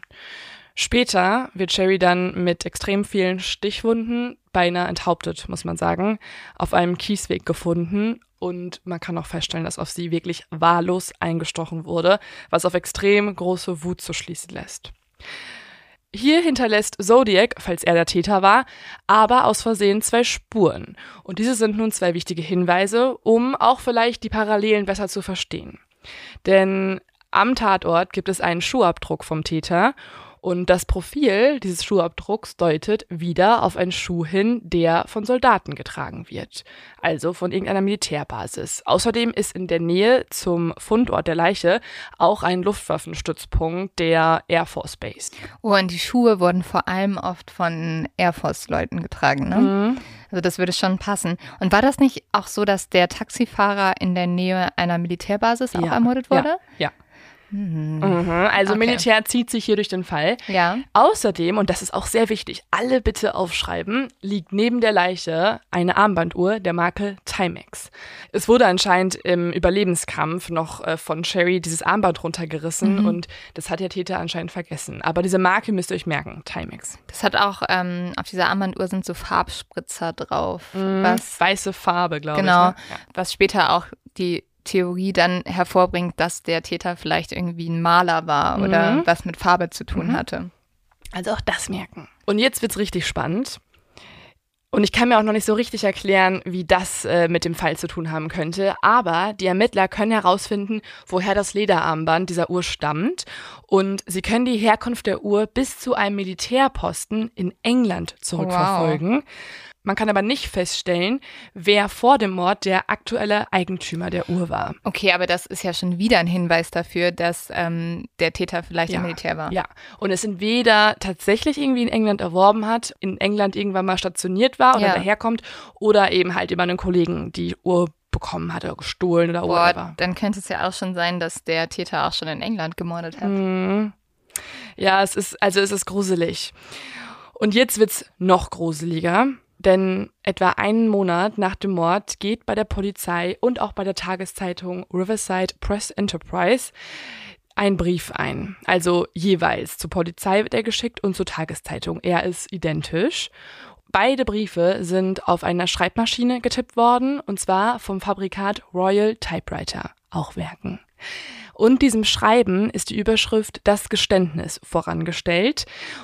In dem Schreiben erwähnt der Verfasser mehrere Tatdetails, die der Öffentlichkeit bisher unbekannt waren, was darauf schließen lässt, dass es tatsächlich wieder Zodiac sein könnte, denn alles, was er gerade tut, ist sehr Zodiac-like. Also wie er schreibt, dass er sich wieder an die Presse wendet, also an die Polizei, an die Zeitung. Und auch der Brief an sich ist äußerst interessant, weil in diesem Brief erfahren wir tatsächlich viel, viel mehr als in den vorherigen Nachrichten. So beginnt der Brief. Sie war jung und wunderschön, aber jetzt ist sie zerbeult und tot. Sie ist nicht die erste und sie wird auch nicht die letzte sein. Nachts liege ich wach und denke darüber nach, wer das nächste Opfer sein könnte. Vielleicht die hübsche Blonde, die immer in der Nähe des Ladens babysittet und dafür jeden Tag um 7 Uhr abends die Straße entlang läuft. Oder vielleicht ist es auch die braunhaarige mit den scharfen blauen Augen, die mir damals einen Korb in der Schule gegeben hat. Vielleicht aber auch keine von beiden. Lasst eure Frauen, eure Schwestern, eure Töchter nicht mehr auf die Straße. Fräulein Bates war dumm. Sie ging zum Schlechter wie ein Lamm. Danach beschreibt er jetzt ganz ausführlich, was er mit ihr gemacht hat, was ich hier mal weglasse. Danke. Aber einen Auszug finde ich. Wie abartig, aber ja, auch, ne? Ja, komplett. Also, dass er sie überhaupt mit einem Lamm vergleicht. Ja. Und danach, danach wurde es halt noch schrecklicher. Und was ich noch sehr spannend finde, ist folgender Auszug, der ist dann weiter unten im Brief. Und zwar schreibt er, also Zodiac eventuell, Während ich sie tötete, hatte ich nur einen einzigen Wunsch. Sie sollte bezahlen für all die Körbe und Abweisungen, die sie mir in den letzten Jahren gegeben hat. Dieser Brief soll veröffentlicht werden, sodass ihn jeder lesen kann. Dieses Spiel endet nicht. Passt auf euch aus, ich stalke eure Mädchen von nun an. Uh, und dieses Stalken passt ja auch, ne? Mhm. Weil, also alle Opfer haben ja beschrieben, dass sie irgendwie beobachtet wurden. Also ich finde es so spannend, weil wenn es jetzt Zodiac ist, dann wissen wir, dass es eine Connection gibt zwischen Opfern und Täter und dass es nicht wahllos ist, weil in diesem Fall war es halt ein Racheakt. Und wann ist dieser Mord nochmal passiert? Also in, Äh, der Mord ist 1966 passiert. das heißt, es wäre die erste Tat vom Zodiac, die wir, von besprochen der wir haben. wissen. Genau, ja. Okay, ja, vielleicht hat er nämlich da ja noch offen sein Motiv ausgelegt Mhm. und hat es dann geändert und hat gesagt, ja, ich, ich will lieber, ähm, dass alle Leute mich nicht durchschauen und halt denken, ich, ich mache das wahllos. Ja, es ist super spannend und äh, eine andere gruselige Sache fällt übrigens den Angestellten in der Bibliothek dann noch auf, wo Sherry vorher ja halt gelernt hat. Und zwar wurde in einen Holztisch ein Gedicht eingeritzt und man kann anhand der Schrift deuten, dass es eventuell von Zodiac dort eingeritzt wurde und es berichtet von dem Mord an einer Frau. Und das war neu, also es war Oh. sozusagen an dem Tag eingeritzt worden. Das heißt, der Täter war tatsächlich auch mitten in der Bibliothek okay. so gruselig. Tosky hat mittlerweile eh rausgefunden, dass nicht nur im Fall von Sherry Joe Bates ähm, Briefe halt geschickt und auch Hinterbliebene der Opfer angerufen Wo, wurden. wurden ihre Hinterbliebenen Ja, noch angerufen? Genau, bei Sherry Joe Bates wurde auch der Vater angerufen. Okay, krass. Und der Vater hat übrigens auch einen Brief bekommen, der mit einem Z unterschrieben wurde. Okay, also obviously war das der Zodiac. Ja, also aber es ist, also ich habe das, ich habe den Brief gesehen und das Z ist so, manche haben auch da so eine 2 und eine 3 gedeutet, dass es so, ein, so eine Vermischung der Zahlen 2 und 3 ist und Okay. extra auf so die Zahl 32 hindeuten soll. Aber ich fand, es sah eher aus wie ein Z. Ich kann es euch aber hochladen auf Instagram. Mhm. Ja, da, wir können ja nochmal diskutieren. Genau. Außerdem hat der Absender in dem Brief an Sherry Joes Vater auch äh, geschrieben, dass äh, Sherry sterben musste, weil er einen Korb bekommen hat. Okay, also diese persönliche Zurückweisung. Ne? Genau. Und im ganzen Jahr 1970 als auch in den Jahren danach gehen ja immer weitere Briefe ein, in denen übrigens die Strichliste auch immer höher wird.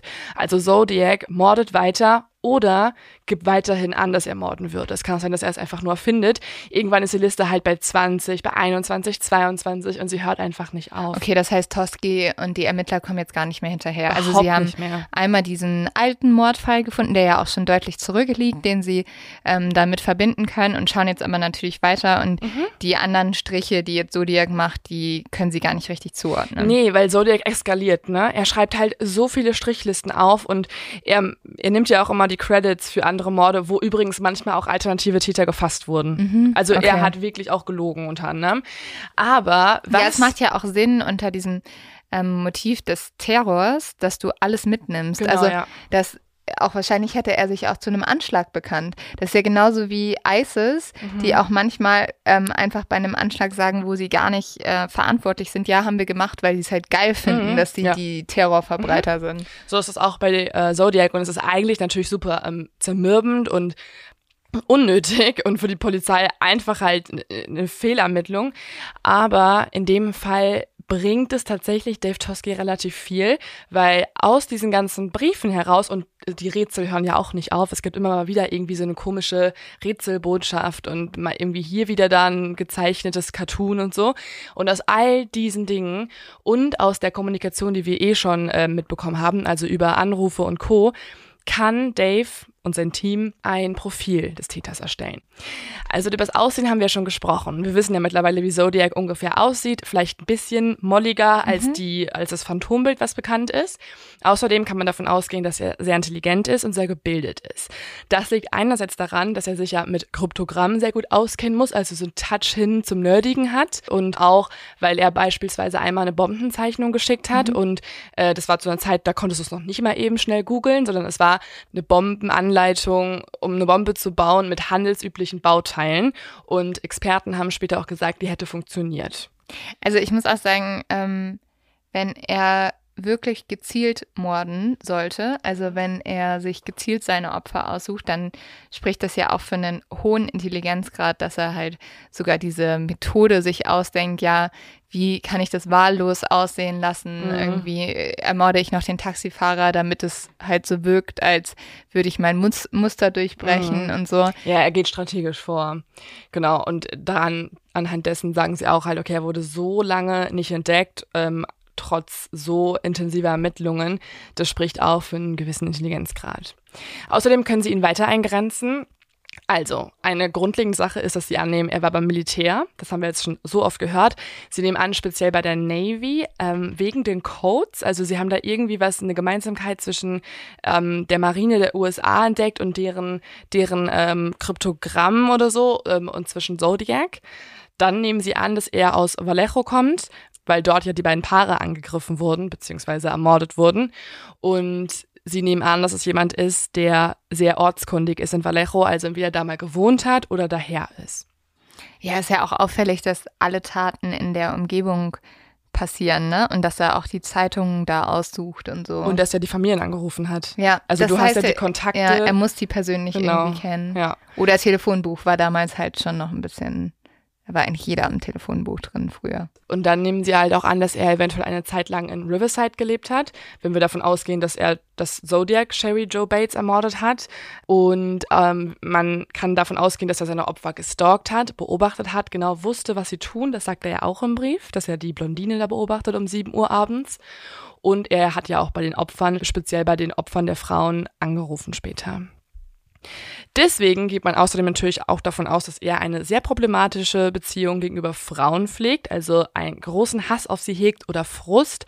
Man kann das natürlich auch oft in Verbindung zur Beziehung zur Mutter setzen. Ähm, ist ganz oft so, dass die Täter dann halt irgendwie eine schreckliche Kindheit hatten, oft eine übergriffige Mutter, eine kontrollierende Mutterperson und das dann auf Frauen übertragen. Krass auch, dass eigentlich, ähm, wenn Leute überlebt haben, dann nur die Männer überlebt haben, ne? Mhm.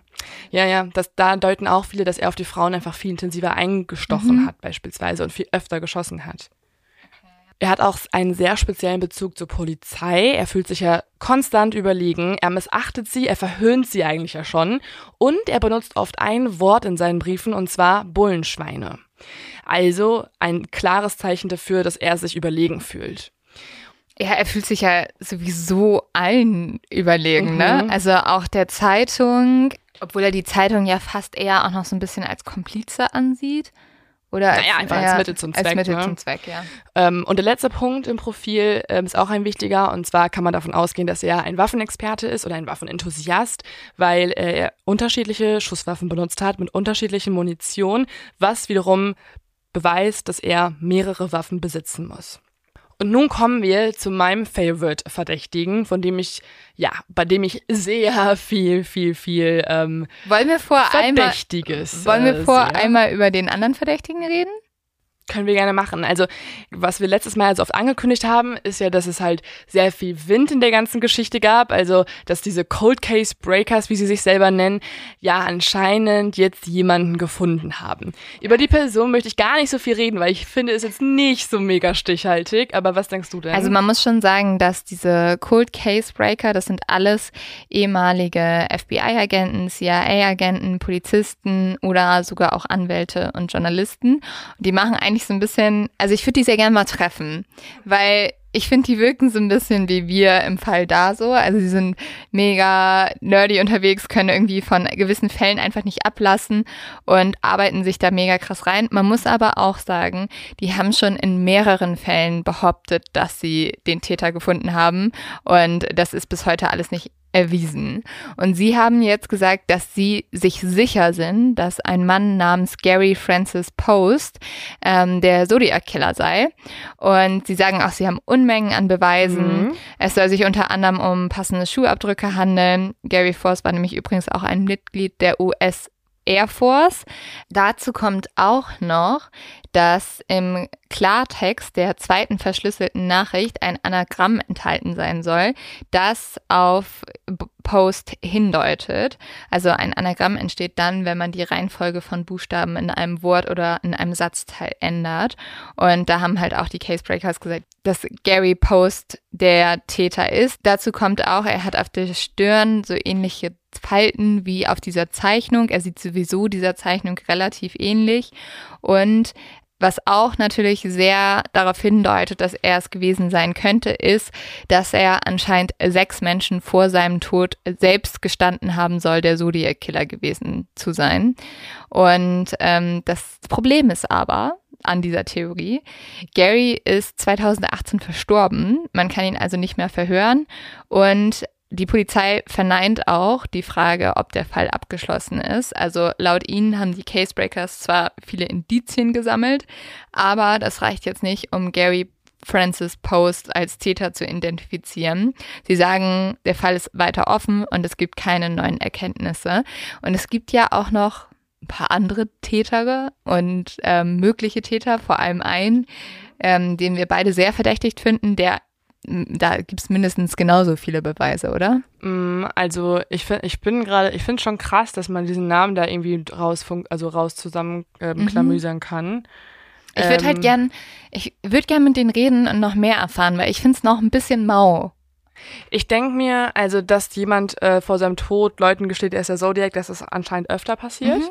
Also es gibt eine richtig lange Verdächtigenliste im Zodiac-Fall von irgendwie, keine Ahnung, über 20 Leuten, die äh, irgendwann mal irgendwem gestanden haben, sie wären Zodiac. Ja, es ist spannend. Also ich finde, wir könnten äh, gerne rüberfliegen nach Amerika und die Casebreakers treffen. Aber ja, wie gesagt, sie haben davor schon einige andere äh, große Mordfälle äh, angeblich gelöst und das wurde von der Polizei immer so ein bisschen belächelt. In diesem Fall ist es so, sie sagen ja, dass ähm, sie ganz klar ähm, ihn mit Sherry Joe Bates Mord in Verbindung bringen. Mit den anderen dann gar nicht mal so sehr, aber hauptsächlich mit Sherry Joe Bates. Und deswegen fordern sie die ganze Zeit die DNA vom Riverside Police Department an. Aber die Kommissare von der Riverside äh, Polizei, die weigern sich die ganze Zeit. Das verstehe ich halt das wiederum verstehe ich nicht. auch. Und ich denke mir so, also warum nicht? Mhm. Also warum nicht? Ja. Das FBI hat den Mord an Sherry Joe Bates ganz klar dem Zodiac zugeordnet. Vor allen Dingen in den Jahren 1970 und, und später. Aber die Riverside Police will das nicht so richtig wahrhaben. Die haben das nie unter- richtig connected. Ja, unter anderem auch, weil nochmal ein Brief von Jugendlichen da eingetroffen ist, die gesagt haben, ähm, dass sie das irgendwie begangen haben und das ist nicht der Zodiac. Ja, es gab so viele komische Briefe von Leuten, die es nicht waren, Ja. also die nicht Zodiac sein können. Aber ähm, kommen wir mal zu jemand anderem, von dem übrigens Dave Tosky sehr, sehr überzeugt war, also eigentlich sein ganzes Leben. Und zwar ist das Arthur Lee Allen. Ich bin auch sehr überzeugt von Arthur Lee Allen. Ich bin sehr überzeugt von Arthur Lee Allen und diese Folge wird tatsächlich nicht gleich vorbei sein, denn nun folgt sehr, sehr, sehr viel Beweismaterial, was Arthur Lee Allen belastet. Der Name Arthur Lee Allen, oder ich sage einfach mal ab jetzt nur noch Allen, wurde zum ersten Mal durch einen Mann ins Spiel gebracht, der sich 1970 bei der Polizei gemeldet hat. Er meldet sich mit der Gewissheit, dass er Zodiac persönlich kennt. Dieser Mann heißt Donald Cheney und kommt aus Vallejo, also kurzer Reminder, Vallejo, der Ort, in dem die beiden Paare ermordet wurden. Cheney ist mit Allens Bruder zur Schule gegangen und kennt die beiden schon seit zehn Jahren. Und auch mit Allen hat er viele Gemeinsamkeiten. Die haben beide schon viele Jagdausflüge unternommen. Die Familien kennen sich und ja, es gibt äh, auf jeden Fall schon eine lange anhaltende Freundschaft, würde Chini wahrscheinlich jetzt nicht sagen, aber Bekanntschaft. Auf diesen Jagdausflügen hat sich Chini mit Allen ausführlich unterhalten und als er dann in der Zeitung vom Zodiac Killer liest, kommt ihm ganz schön viel bekannt vor, was er da liest. Und zwar Ja, vor allem, weil der, also, weil Ellen ihm auch echt komische Sachen erzählt Ja. hat auf diesem Jagdausflug. Also Shini erinnert sich besonders an eine Gelegenheit, denn da haben die beiden ein Gespräch in der Art geführt, so nach dem Motto, was würdest du machen, wenn alles in der Welt erlaubt wäre? Und sie waren ja gerade schon jagen und dann hat Alan angefangen darüber zu fantasieren, wie er nicht nur Tiere ermorden möchte, sondern auch die Treffpunkte von jungen Liebespaaren ausspionieren möchte und dann sich mit einer Pistole, an welcher eine Taschenlampe angehangen wurde, diesen Paaren nähern. Ist halt eins zu eins, was passiert ist, Eins ne? zu eins, was passiert ist. Er würde also eine komplette Jagd auf die Teenager machen, wie er gesagt hat. Und er würde dann, das hat er auch ganz genau ausgeführt, sich daran aufgeilen, wie hilflos die Polizei reagieren würde, weil es Morde ohne Motiv sind, bei denen die Behörden keinerlei Anhaltspunkte für die Ermittlung haben. Dann würde er die Behörden sogar noch zusätzlich verhöhnen, indem er ihnen Nachrichten zusendet oder sie zum Beispiel auch auf falsche, falsche Fährten lockt und er würde die Briefe mit, jetzt dazu, Zodiac unterschreiben. Außerdem hat Alan auch darüber gesprochen, wie er gerne Reifen eines Schulbusses zerschießen möchte, um, Zitat, die kleinen Sonnenscheine auszuknipsen. Exakt die Formulierung hat er auch, also hat Zodiac Wa- auch in einem Brief verwendet. Aber, kurze wichtige Frage. Hat Alan Chini das alles erzählt auf seinem Jagdausflug, Mhm. bevor das Ja. öffentlich bekannt Ja, wurde? ja. Okay, krass. Ja, das war noch nicht- Also, sorry, dann, wie, wie kann er das denn, Ja, also, dieses, also die einzige Möglichkeit ist halt, dass Don Chini sich das ausdenkt, aber die Ermittler nehmen den eigentlich ziemlich ernst, weil der kommt mit einem gepflegten Erscheinungsbild äh, zur Polizeistation. Außerdem ist er Geschäftsmann und wird von einem weiteren Geschäftsmann begleitet, der diese Story auch bestätigt, weil er wurde auch von Chini darüber informiert, nachdem es passiert ist. Und sie fügen auf der Wache auch einige weitere Details hinzu. Sie erzählen nämlich, dass dieser Mann, Alan, sehr intelligent sei, aber auch häufig sehr aufbrausend. Außerdem hat er gerade mit seiner Mutter und Frauen generell viele Probleme. Er reagiert nämlich sehr oft feindselig auf sie, denn seine Mutter hat ihn immer wieder in der Kindheit wegen seines Übergewichts kritisiert und war generell so sehr kontrollierend und hat auch bis ins Erwachsenenalter noch seine Wäsche gewaschen und so. ja, das passt Mhm. natürlich auch sehr gut. Alan sei nie verheiratet gewesen, erzählen sie, und besitzt mehrere Waffen, von denen er meistens immer eine bei sich trage. Ja, er ist ja auch Jäger, ne? Und jetzt hat zu. Ende der 1950er Jahre hat er außerdem eine Zeit beim Militär verbracht, genauer gesagt bei der Navy, und sei dort außerdem auch unehrenhaft entlassen worden. Er hatte nämlich auch ein starkes Alkoholproblem und war sozial nicht so wirklich verträglich. Und wir kennen das ja auch schon aus Fällen wie von Jeffrey Dahmer oder Dennis Nielsen oder anderen Serienmörder. Viele von denen haben es beim Militär nicht gerade ja, lange ausgehalten. Außerdem kommt Alan mit Autoritäten nicht gerade zurecht. Es gibt außerdem Gerüchte, dass er sich schon an Kinder vergriffen hat, von der Polizei bereits einmal wegen einer Schlägerei verhaftet wurde, sich ungerecht von der Polizei behandelt fü- gefühlt hat. Aber dass er sich an Kindern vergriffen hat, zeigt natürlich auch, dass er halt jetzt nicht so einen Respekt vor Kindern hat. Und das würde auch erklären, warum er zum Beispiel so gesagt hat, ja, ich bringe einfach ein paar Kinder um, was ja auch echt eine harte Hemmschwelle Mhm. schon hat. Er war auch ähm, Hausmeister in einer Schule. Oh. Also er hat viel mit Kindern zu tun gehabt und hat ihre Schulbusse anrollen sehen, die er eigentlich zerschießen wollte als Zodiac, falls er Zodiac ist. Als Dave Tosky dann von der Zeugenaussage hört, nimmt er die Akte natürlich sofort an sich und er lässt Arthur Allen Lee auch direkt überprüfen. Und zwar holt er sich zwei Kollegen ran und fährt selber auch vorbei, also schickt nicht irgendwen hin. Er befragt dann erstmal den ehemaligen Arbeitgeber von Ellen, der in Vallejo eine Tankstelle betreibt. Und dieser beschreibt Ellen als einen Menschen, der zwar irgendwie brauchbarer Mitarbeiter ist, aber eine verhängnisvolle Schwäche für Kinder offenbart hat. Ah. Und er hat sich außerdem auch mal an die Tochter eines Chefs rangemacht und hat versucht, sie zu ja, be- begrapschen. Boah. Also egal was, Ellen ist ein richtiges Arschloch. Mhm. Also sie bestätigen auf jeden Fall schon mal diese Erzählungen von Don Chini, weil das ist jetzt eine weitere Person, die das gleiche erlebt hat. Nachdem Tosky und seine Kollegen dann viele Informationen über Ellen gesammelt haben, entscheiden sie sich, ihn auch zu konfrontieren, gerade auch mit den Aussagen von Don Chini. Sie fahren deswegen zu seinem aktuellen Arbeitsplatz, einer Ölraffinerie, und setzen sich dort in den Aufenthaltsraum und warten erstmal. Alan kommt dann irgendwann reingeschlendert. Er re reagiert recht ruhig und kühl, als er sie sieht. Und er tut auch so ein bisschen auf so, ja, so ein bisschen überrascht, aber nicht, er wird jetzt nicht nervös oder so. Er behauptet dann als allererstes, er könnte sich überhaupt nicht erinnern, dass er jemals so ein Gespräch geführt hat. Das streitet er alles ab. Dann fragt Toski ihn, ob er vom Zodiac gehört habe. Daraufhin gibt Alan zu, dass er mal irgendwann einen Zeitungsbericht über den Fall gelesen hat, aber er hat relativ schnell das Interesse daran verloren, weil diese Geschichte für seinen Geschmack irgendwie ein bisschen, Zitat, zu morbide gewesen sei. Aber er erinnert sich an eine Kurzgeschichte, ähm, und zwar die Kurzgeschichte, die er in der Schule gelesen hat, und die wiederum erinnert ihn an den Zodiac. Und zwar war das die Geschichte The Most Dangerous Game was ähm, auch ein, eine Geschichte ist, die öfter mal in den Briefen vom Zodiac erzählt Oh, wurde. Ach, so random, dass er das einfach so. Mhm. Das war übrigens diese Geschichte von dem äh, Zar auf einer karibischen Insel, der angefangen hat, Menschen zu jagen und zu töten.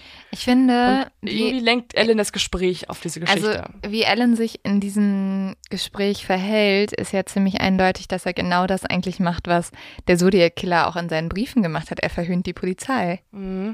Ja, es ist, er sagt jetzt ziemlich viele Dinge, die er nicht sagen müsste. Denn er fängt selber an, über diese Kurzgeschichte zu sprechen. Übrigens, ähm, dass es ein Game ist, war auch in dem Brief an Sherry Joe Bates, also ähm, nach Sherry Joe Bates Mord. Ähm, außerdem bringt er das Gespräch auch auf ein anderes Ereignis, einfach so aus dem Nichts, fängt er nämlich davon an zu erzählen, dass er am Lake Berryessa war, genau an dem Tag, als der Mord dort passiert ist, um sich mit einem Paar zu treffen.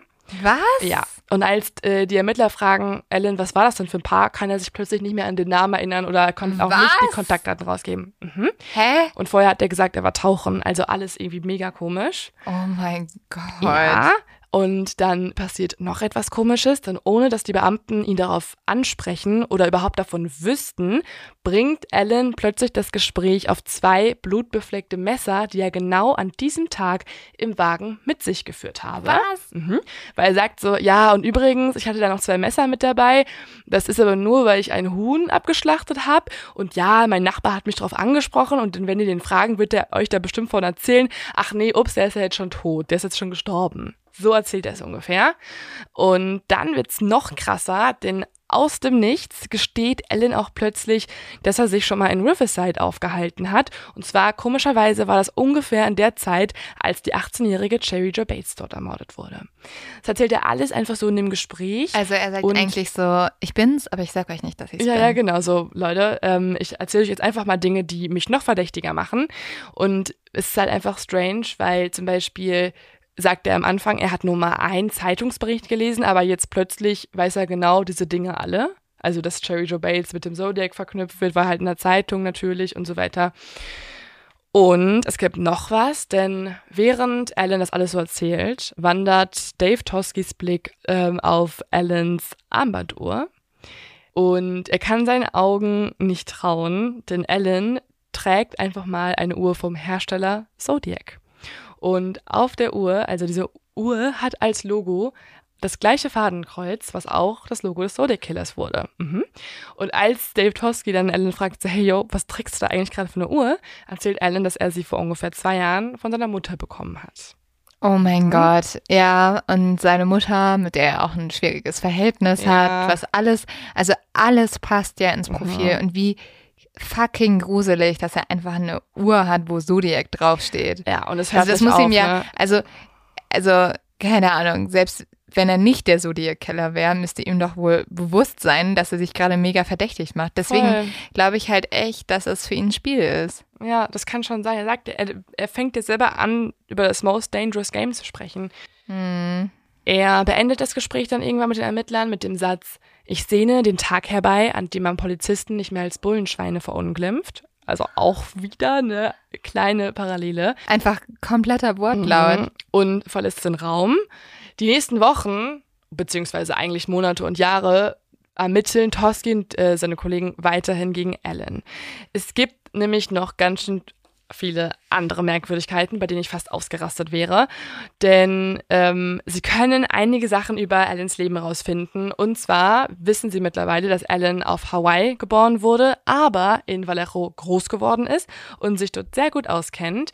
Und sie haben herausgefunden, dass er am 18. Dezember Geburtstag hat, also kurz vor Weihnachten, was wiederum zum Anruf vom Zodiac bei der Haushälterin passt. Der war ja auch ungefähr am 18. Dezember. Bei Alan haben sie dann auch zwei Hausdurchsuchungen. Man muss muss sagen, Alan wohnt eine Zeit lang bei seiner Mutter, dann mal wieder in so äh, Wohnwägen, weil er oft bei seinen Jobs gekündigt wird. Und er hat in diesen Wohnwägen jeweils auch immer große Waffenarsenale, unter anderem auch ein Kaliber 22 und eine Automatikwaffe, was die Tatwaffenmodelle sind bei zwei der Zodiac-Angriffe. Und dann sprechen sie mit zwei von Allens Freunden, die nicht Don Chini und so weiter kennen, also wiederum andere Leute. Und diese berichten, dass sie mal bei Alan zu Hause waren und Alan hat ihnen aufgeregt einen Brief gezeigt. In einer großen Truhe war dieser Brief versteckt quasi. Der hat er rausgeholt, gezeigt. Und das Komische war, und daran erinnert sich noch die Frau ganz, ganz genau, die Freundin, dass der Brief einige fein gezeichnete Symbole enthielt. Und als Toski dann der Frau die Codes von Zodiac zeigt, da kennt sie sogar einige wieder. Alan hat außerdem eine gestörte Mutterbeziehung. Er sagt, er hasst sie, weil seine Mutter kontrollierend und dominant war. Sie kümmerte sich um ihn, als er noch erwachsen war. Und leider ist die Beziehung zu seinem Vater genauso schlecht. Sein Vater war nämlich Militäroffizier und dementsprechend streng. Allens Bruder und seine Ehefrau werden auch befragt von den Ermittlern und die erkennen sogar einige Schreibfehler in den Briefen wieder, weil zum Beispiel auch Allen immer Merry Christmas mit zwei S schreibt, also falsch. Und äh, einmal in der Bombenbeschreibung wurde ähm, eine Abkürzung für das Wort Mechanism benutzt ähm, und das hat auch schon mal Alan als Abkürzung benutzt. Und als sich die Frau, da hat sich seine Schwägerin noch gewundert, was es heißen soll. Alan ist außerdem Linkshänder und wurde in der Schule gezwungen, auch mit Recht zu schreiben. Er ist also mittlerweile ja, mit beiden Händen fähig zu schreiben. Er kennt sich mit Autos sehr gut aus. Er arbeitet sogar zwischenzeitlich als Automechaniker. Und von 1975 bis 1978 gab es keine Briefe vom Zodiac, was ganz komisch war. Da wurde es irgendwie plötzlich ganz still. Tatsächlich war genau in dieser Zeit Alan auch verhaftet worden wegen Kindesmissbrauch. Es deutet einfach alles auf ihn mhm. hin. Und jetzt komme ich noch zu einigen Gemeinsamkeiten zu den einzelnen Morden. Zum Beispiel war es so, dass als Cherry Joe Bates ermordet wurde, also in Riverside, sich Alan tatsächlich dort aufgehalten hat, was sechs Stunden entfernt ist. Ähm, er hat sich irgendwie freigenommen, er wollte da mal die Gegend erkunden und die Ermittler können herausfinden, dass Alan eigentlich sich in dem ganzen Jahr keinen einzigen Tag freigenommen hat, außer einen Tag nach dem Mord, also am 1. November. Und in modernen FBI-Profilen heißt es, dass Serienmörder genau, also in dieser aktiven Phase eigentlich sich unberechenbar verhalten. Sie sind sehr launisch, sie trinken mehr als sonst, sie rauchen und sie bleiben auch oft der Arbeit fern. Und auch das würde zum Täterverhalten passen. Die Briefe, die an die Riverside Lokalpresse geschrieben wurden, wurden ja mit dieser speziellen Schreibmaschine mhm. vom Fabrikat Royal bla bla bla da äh, verfasst. Genauso eine wurde bei Alan zu Hause gefunden. Dann kommen wir zum zweiten Mord, also von dem man weiß, Lake Herman Road, der Mord an David und Betty Lou. Da ist es so, dass Ellen in der Zeit, als Betty Lou bei ihrer Familie gewohnt hat, Ellen auch bei seiner Mutter wieder eingezogen ist, nachdem er von dem Militär entlassen wurde. Ellen wurde in der Zeit zum exzessiven Trinker. Er wohnte nur ein paar Minuten von Betty Lou zu Hause entfernt. Er konnte eigentlich auf ihr Haus blicken in der Straße. Außerdem dauerte es von ihm zu Hause auch nur sieben Minuten zur Lake Herman Road. Und er wurde immer mal wieder trinkend auf diesem Parkplatz gesehen, auf der Lake Herman Road. Mhm. Beim dritten Fall, den Blue Rock Springs Morden, also den Morden an Michael Majo und Aline, ist es so gewesen, dass auch der Campervan von Alan nur vier Minuten vom Tatort entfernt stand Was? in der Zeit.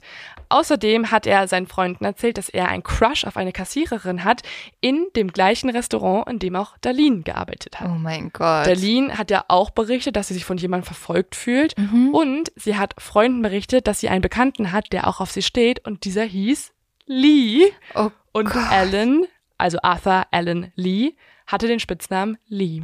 Oh beziehungsweise den Zweitnamen eigentlich. Außerdem hat auch ihre Schwester, also Darlene Schwester, später berichtet, dass dieser Lee sehr auf Darlene stand und äh, einfach nicht sozusagen davon ablassen wollte. Dann habe ich ja vorhin schon erzählt, beim Lake Berryessa Mord war er tatsächlich irgendwie an diesem Tag sogar am See. Er wurde sogar dort von einem Polizisten vernommen, weil er gesichtet wurde. Und es wurde am Tatort auch ein braunes Auto gesehen. Tatsächlich hatte Alan in dieser Zeit immer mal wieder das Auto eines Freundes ausgeliehen, welches die Farbe braun hatte. Okay, wow. Mhm. Und jetzt kommen wir eigentlich noch zum krassesten Fakt, ähm, worüber wir auch diskutieren können. Wir haben es ja letzte Folge schon angeschnitten. Das Opfer Michael Majo, was überlebt hat, der, ähm, der hatte ja danach ein riesengroßes Trauma und ähm, hat sich ja auch von der Öffentlichkeit Mhm. ferngehalten. Er ähm, ist ja auch weggezogen und ein bisschen untergetaucht. Aber er konnte 1992 aufgespürt werden und Toski und seine Kollegen waren sich ja zu dem Zeitpunkt immer noch sicher, dass es Alan sein könnte und haben dann ähm, Michael Majo eine, ein, ein Blatt Papier gezeigt mit verschiedenen Fotos von verschiedenen Verdächtigen, unter anderem auch von Alan. Und Michael Majo hat den Finger genommen, auf Alans Foto gezeigt und dabei gesagt, das ist er, das ist der Mann, der auf mich geschossen hat. Boah, das ist halt so krass, ne? Danach hat er, muss man sagen, leider aber auch auf ein anderes Foto gezeigt und gesagt, ja gut, aber der ist ein bisschen dicker, das passt schon eher zu der Zeit. Also da, der, der uns, der mich angeschossen hat, der war schon eher etwas dicker. Ja, gut, der kann aber auch Gewicht verloren oder Eben. zugenommen haben. Eben. Aber ähm, ja, krass. Also richtig Oder? krass. Ja, man muss halt sagen, Michael hat ja schon, also der hat halt seine Story auch noch oft geändert im Nachhinein, aber trotzdem ist das natürlich ein, ein Augenzeuge, der den Zodiac Killer gesehen hat. Mhm. Was ich auch sehr verdächtig finde, dass dieser Cartoonist, der Mhm. äh, Robert Graysmith, ähm, auch erzählt hat, der hat immer Anrufe vom Zodiac Killer bekommen. Mhm. Und als Arthur Lee gestorben ist, haben diese Anrufe aufgehört. Genau, also tatsächlich, und da kommen wir jetzt dann auch zu, ist Arthur Lee Allen tot. Es war nämlich so, dass die Polizei sehr, sehr lange nicht genügend Beweismaterial zusammenkriegen konnte. Also alles, was wir erzählen, sind natürlich sehr, sehr, sehr starke Indizien, die für die Schuld von Arthur Lee Allen sprechen. Es ist nur so, dass es nicht gereicht hat. Denn es gibt ja die Briefe ähm, mit der Handschrift des Zodiacs und es gibt ja auch diesen Fingerabdruck im Blut des, also im blutverschmierten Auto des Taxifahrers. Und man vergleicht beides und kann leider kein Match erstellen. Also die Schrift wird von sehr vielen Gutachtern immer mal wieder als ja irgendwie doch identisch ähm, begutachtet, dann wieder als nicht so identisch. Es ist, ähm, es ist einfach irgendwie schwammig und tatsächlich ist diese Schriftanalyse mittlerweile auch sehr umstritten. Also, weil man davon ausgeht, dass halt Täter, gerade Täter, die irgendwie mit rechts und links schreiben können, ihre Schrift auch abändern können, wenn sie wollen. Aber gerade dieser Fingerabdruck spricht halt sehr gegen Arthur Lee Ja, Allen. da, also das mit dem Fingerabdruck finde ich auch schon krass. Mhm. Also weil es sei denn, irgendein Polizist war dumm und hat am Tatort einen Fingerabdruck zurückgelassen. Wer hätte das sonst sein sollen, ne? ja, also es, vielleicht war es halt eine Ermittlungspanne. Ja. Ansonsten ist es halt ein sehr, sehr stichhaltiger Beweis, dass es nicht Arthur Lee Allen war. Mhm. Und so kommt es, dass Dave Tosky dies die ganzen Jahre über immer, immer, immer gegen Allen ermittelt, aber nie genug zusammenbekommt, um ihn zu verhaften. Wenn er es nicht war, tut's mir leid, Ja, weil dann er wird schon mega ja, leid. Aber er war ein Kindesmissbraucher, ne? ja, er also war, tut's mir eigentlich auch genau, gar er hat leid. mehrere Kinder missbraucht ähm, und war deswegen auch im Gefängnis. Okay, ja, Arthur Lee, just an asshole. Ja. Es ist, ähm, es ist irgendwie spannend, weil ich finde, es gibt, also das ist schon krass, wie viele, als es am Lake Berryessa war, Mhm. Hey, dass find- er in der nein. Nähe gewohnt hat. Also was ich wirklich krass finde, ist, wie er ja mit den Polizisten in diesem Interview gespielt hat. Mhm. Und Dass er ja auch, also ihm muss ja bewusst gewesen sein, dass sie ihn dann als Verdächtigen ansehen, ne? Also Mhm. wenn er es nicht gewesen ist, muss er ja anscheinend scharf drauf gewesen sein, als Zodiac angesehen zu werden. Ja, und äh, oder halt sehr dumm, aber es wird ja eigentlich auch schon von seinen Freunden bestätigt, dass er kein dummer Mensch ist, Mhm. weil ich hätte fast annehmen können, so, boah, der weiß nicht, was er tut. Aber was ist mit diesem Freund, der ihn an die Polizei verraten hat, dem ist nie was passiert? Nee, mm, mm, Ja. nee. Das Also wäre jetzt auch noch sehr verdächtig gewesen, aber dem Nachbarn ist was passiert, ne? Also der ihn mit den blutverschmierten Messern gesehen hat. Aber auch das wäre wiederum mega verdächtig, wenn er den ermordet hat. aber der ist einfach gestorben, oder? Ja, ja. Ich finde es halt krass, dass es diese Parallelen gibt, dass diese Freunde auch äh, seine Codes gesehen haben in der Truhe, wo er gleiche Zeichen benutzt hat, dass er in der Nähe immer wohnte, dass äh, Leute den Namen Lee schon gehört haben, im Umfeld von Darlene zum Beispiel. Ja, das ist halt krass. das ne? ist doch einfach so krass. Und dass er ja halt einfach so, so Leuten beschrieben hat, eins zu eins, was der Zodiac getan hat. Also für mich ist er auch immer noch derjenige, also ich bin mir eigentlich sicher, dass er der Zodiac ist. Ähm, aber vielleicht erfahren wir auch noch mehr von den ähm, Casebreakern, dann updaten wir euch auf jeden Fall. Ich will einfach mal, dass irgendwer die DNA vergleicht. Also es kann Ja. doch nicht sein, dass also es ist doch immer noch ein offener Cold Case, oder? Mhm.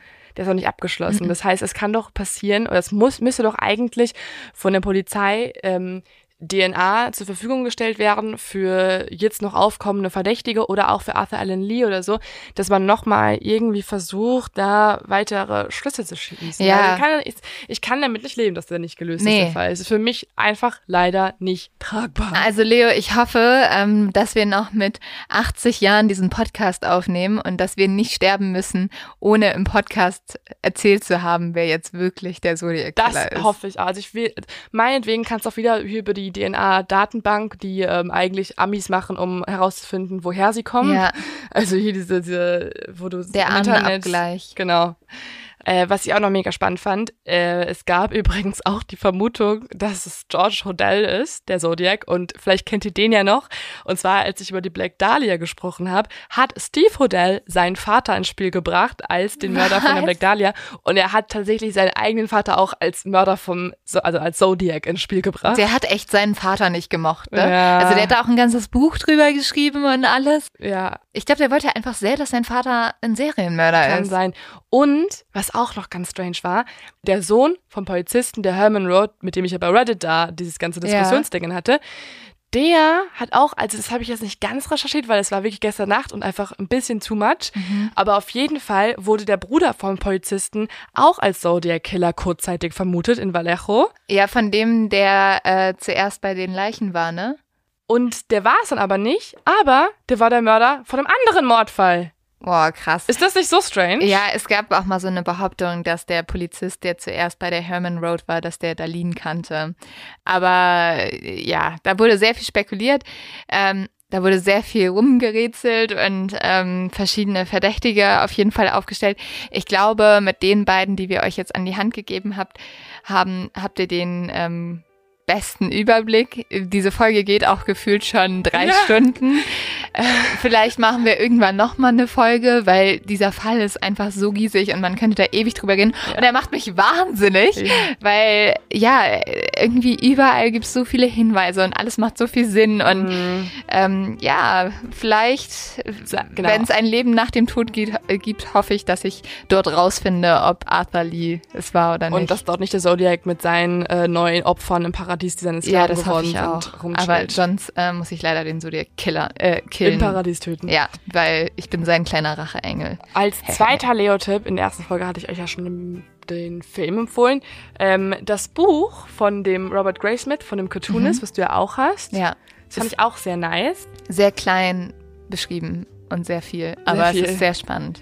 Genau, und es ist ähm, das, was ich euch erzählt habe, in ungefähr hundertfacher Länge und detailreicher, als ich es tun konnte, weil es ein Podcast ist, der eine Stunde eigentlich nicht überschreiten sollte und schon längst getan hat.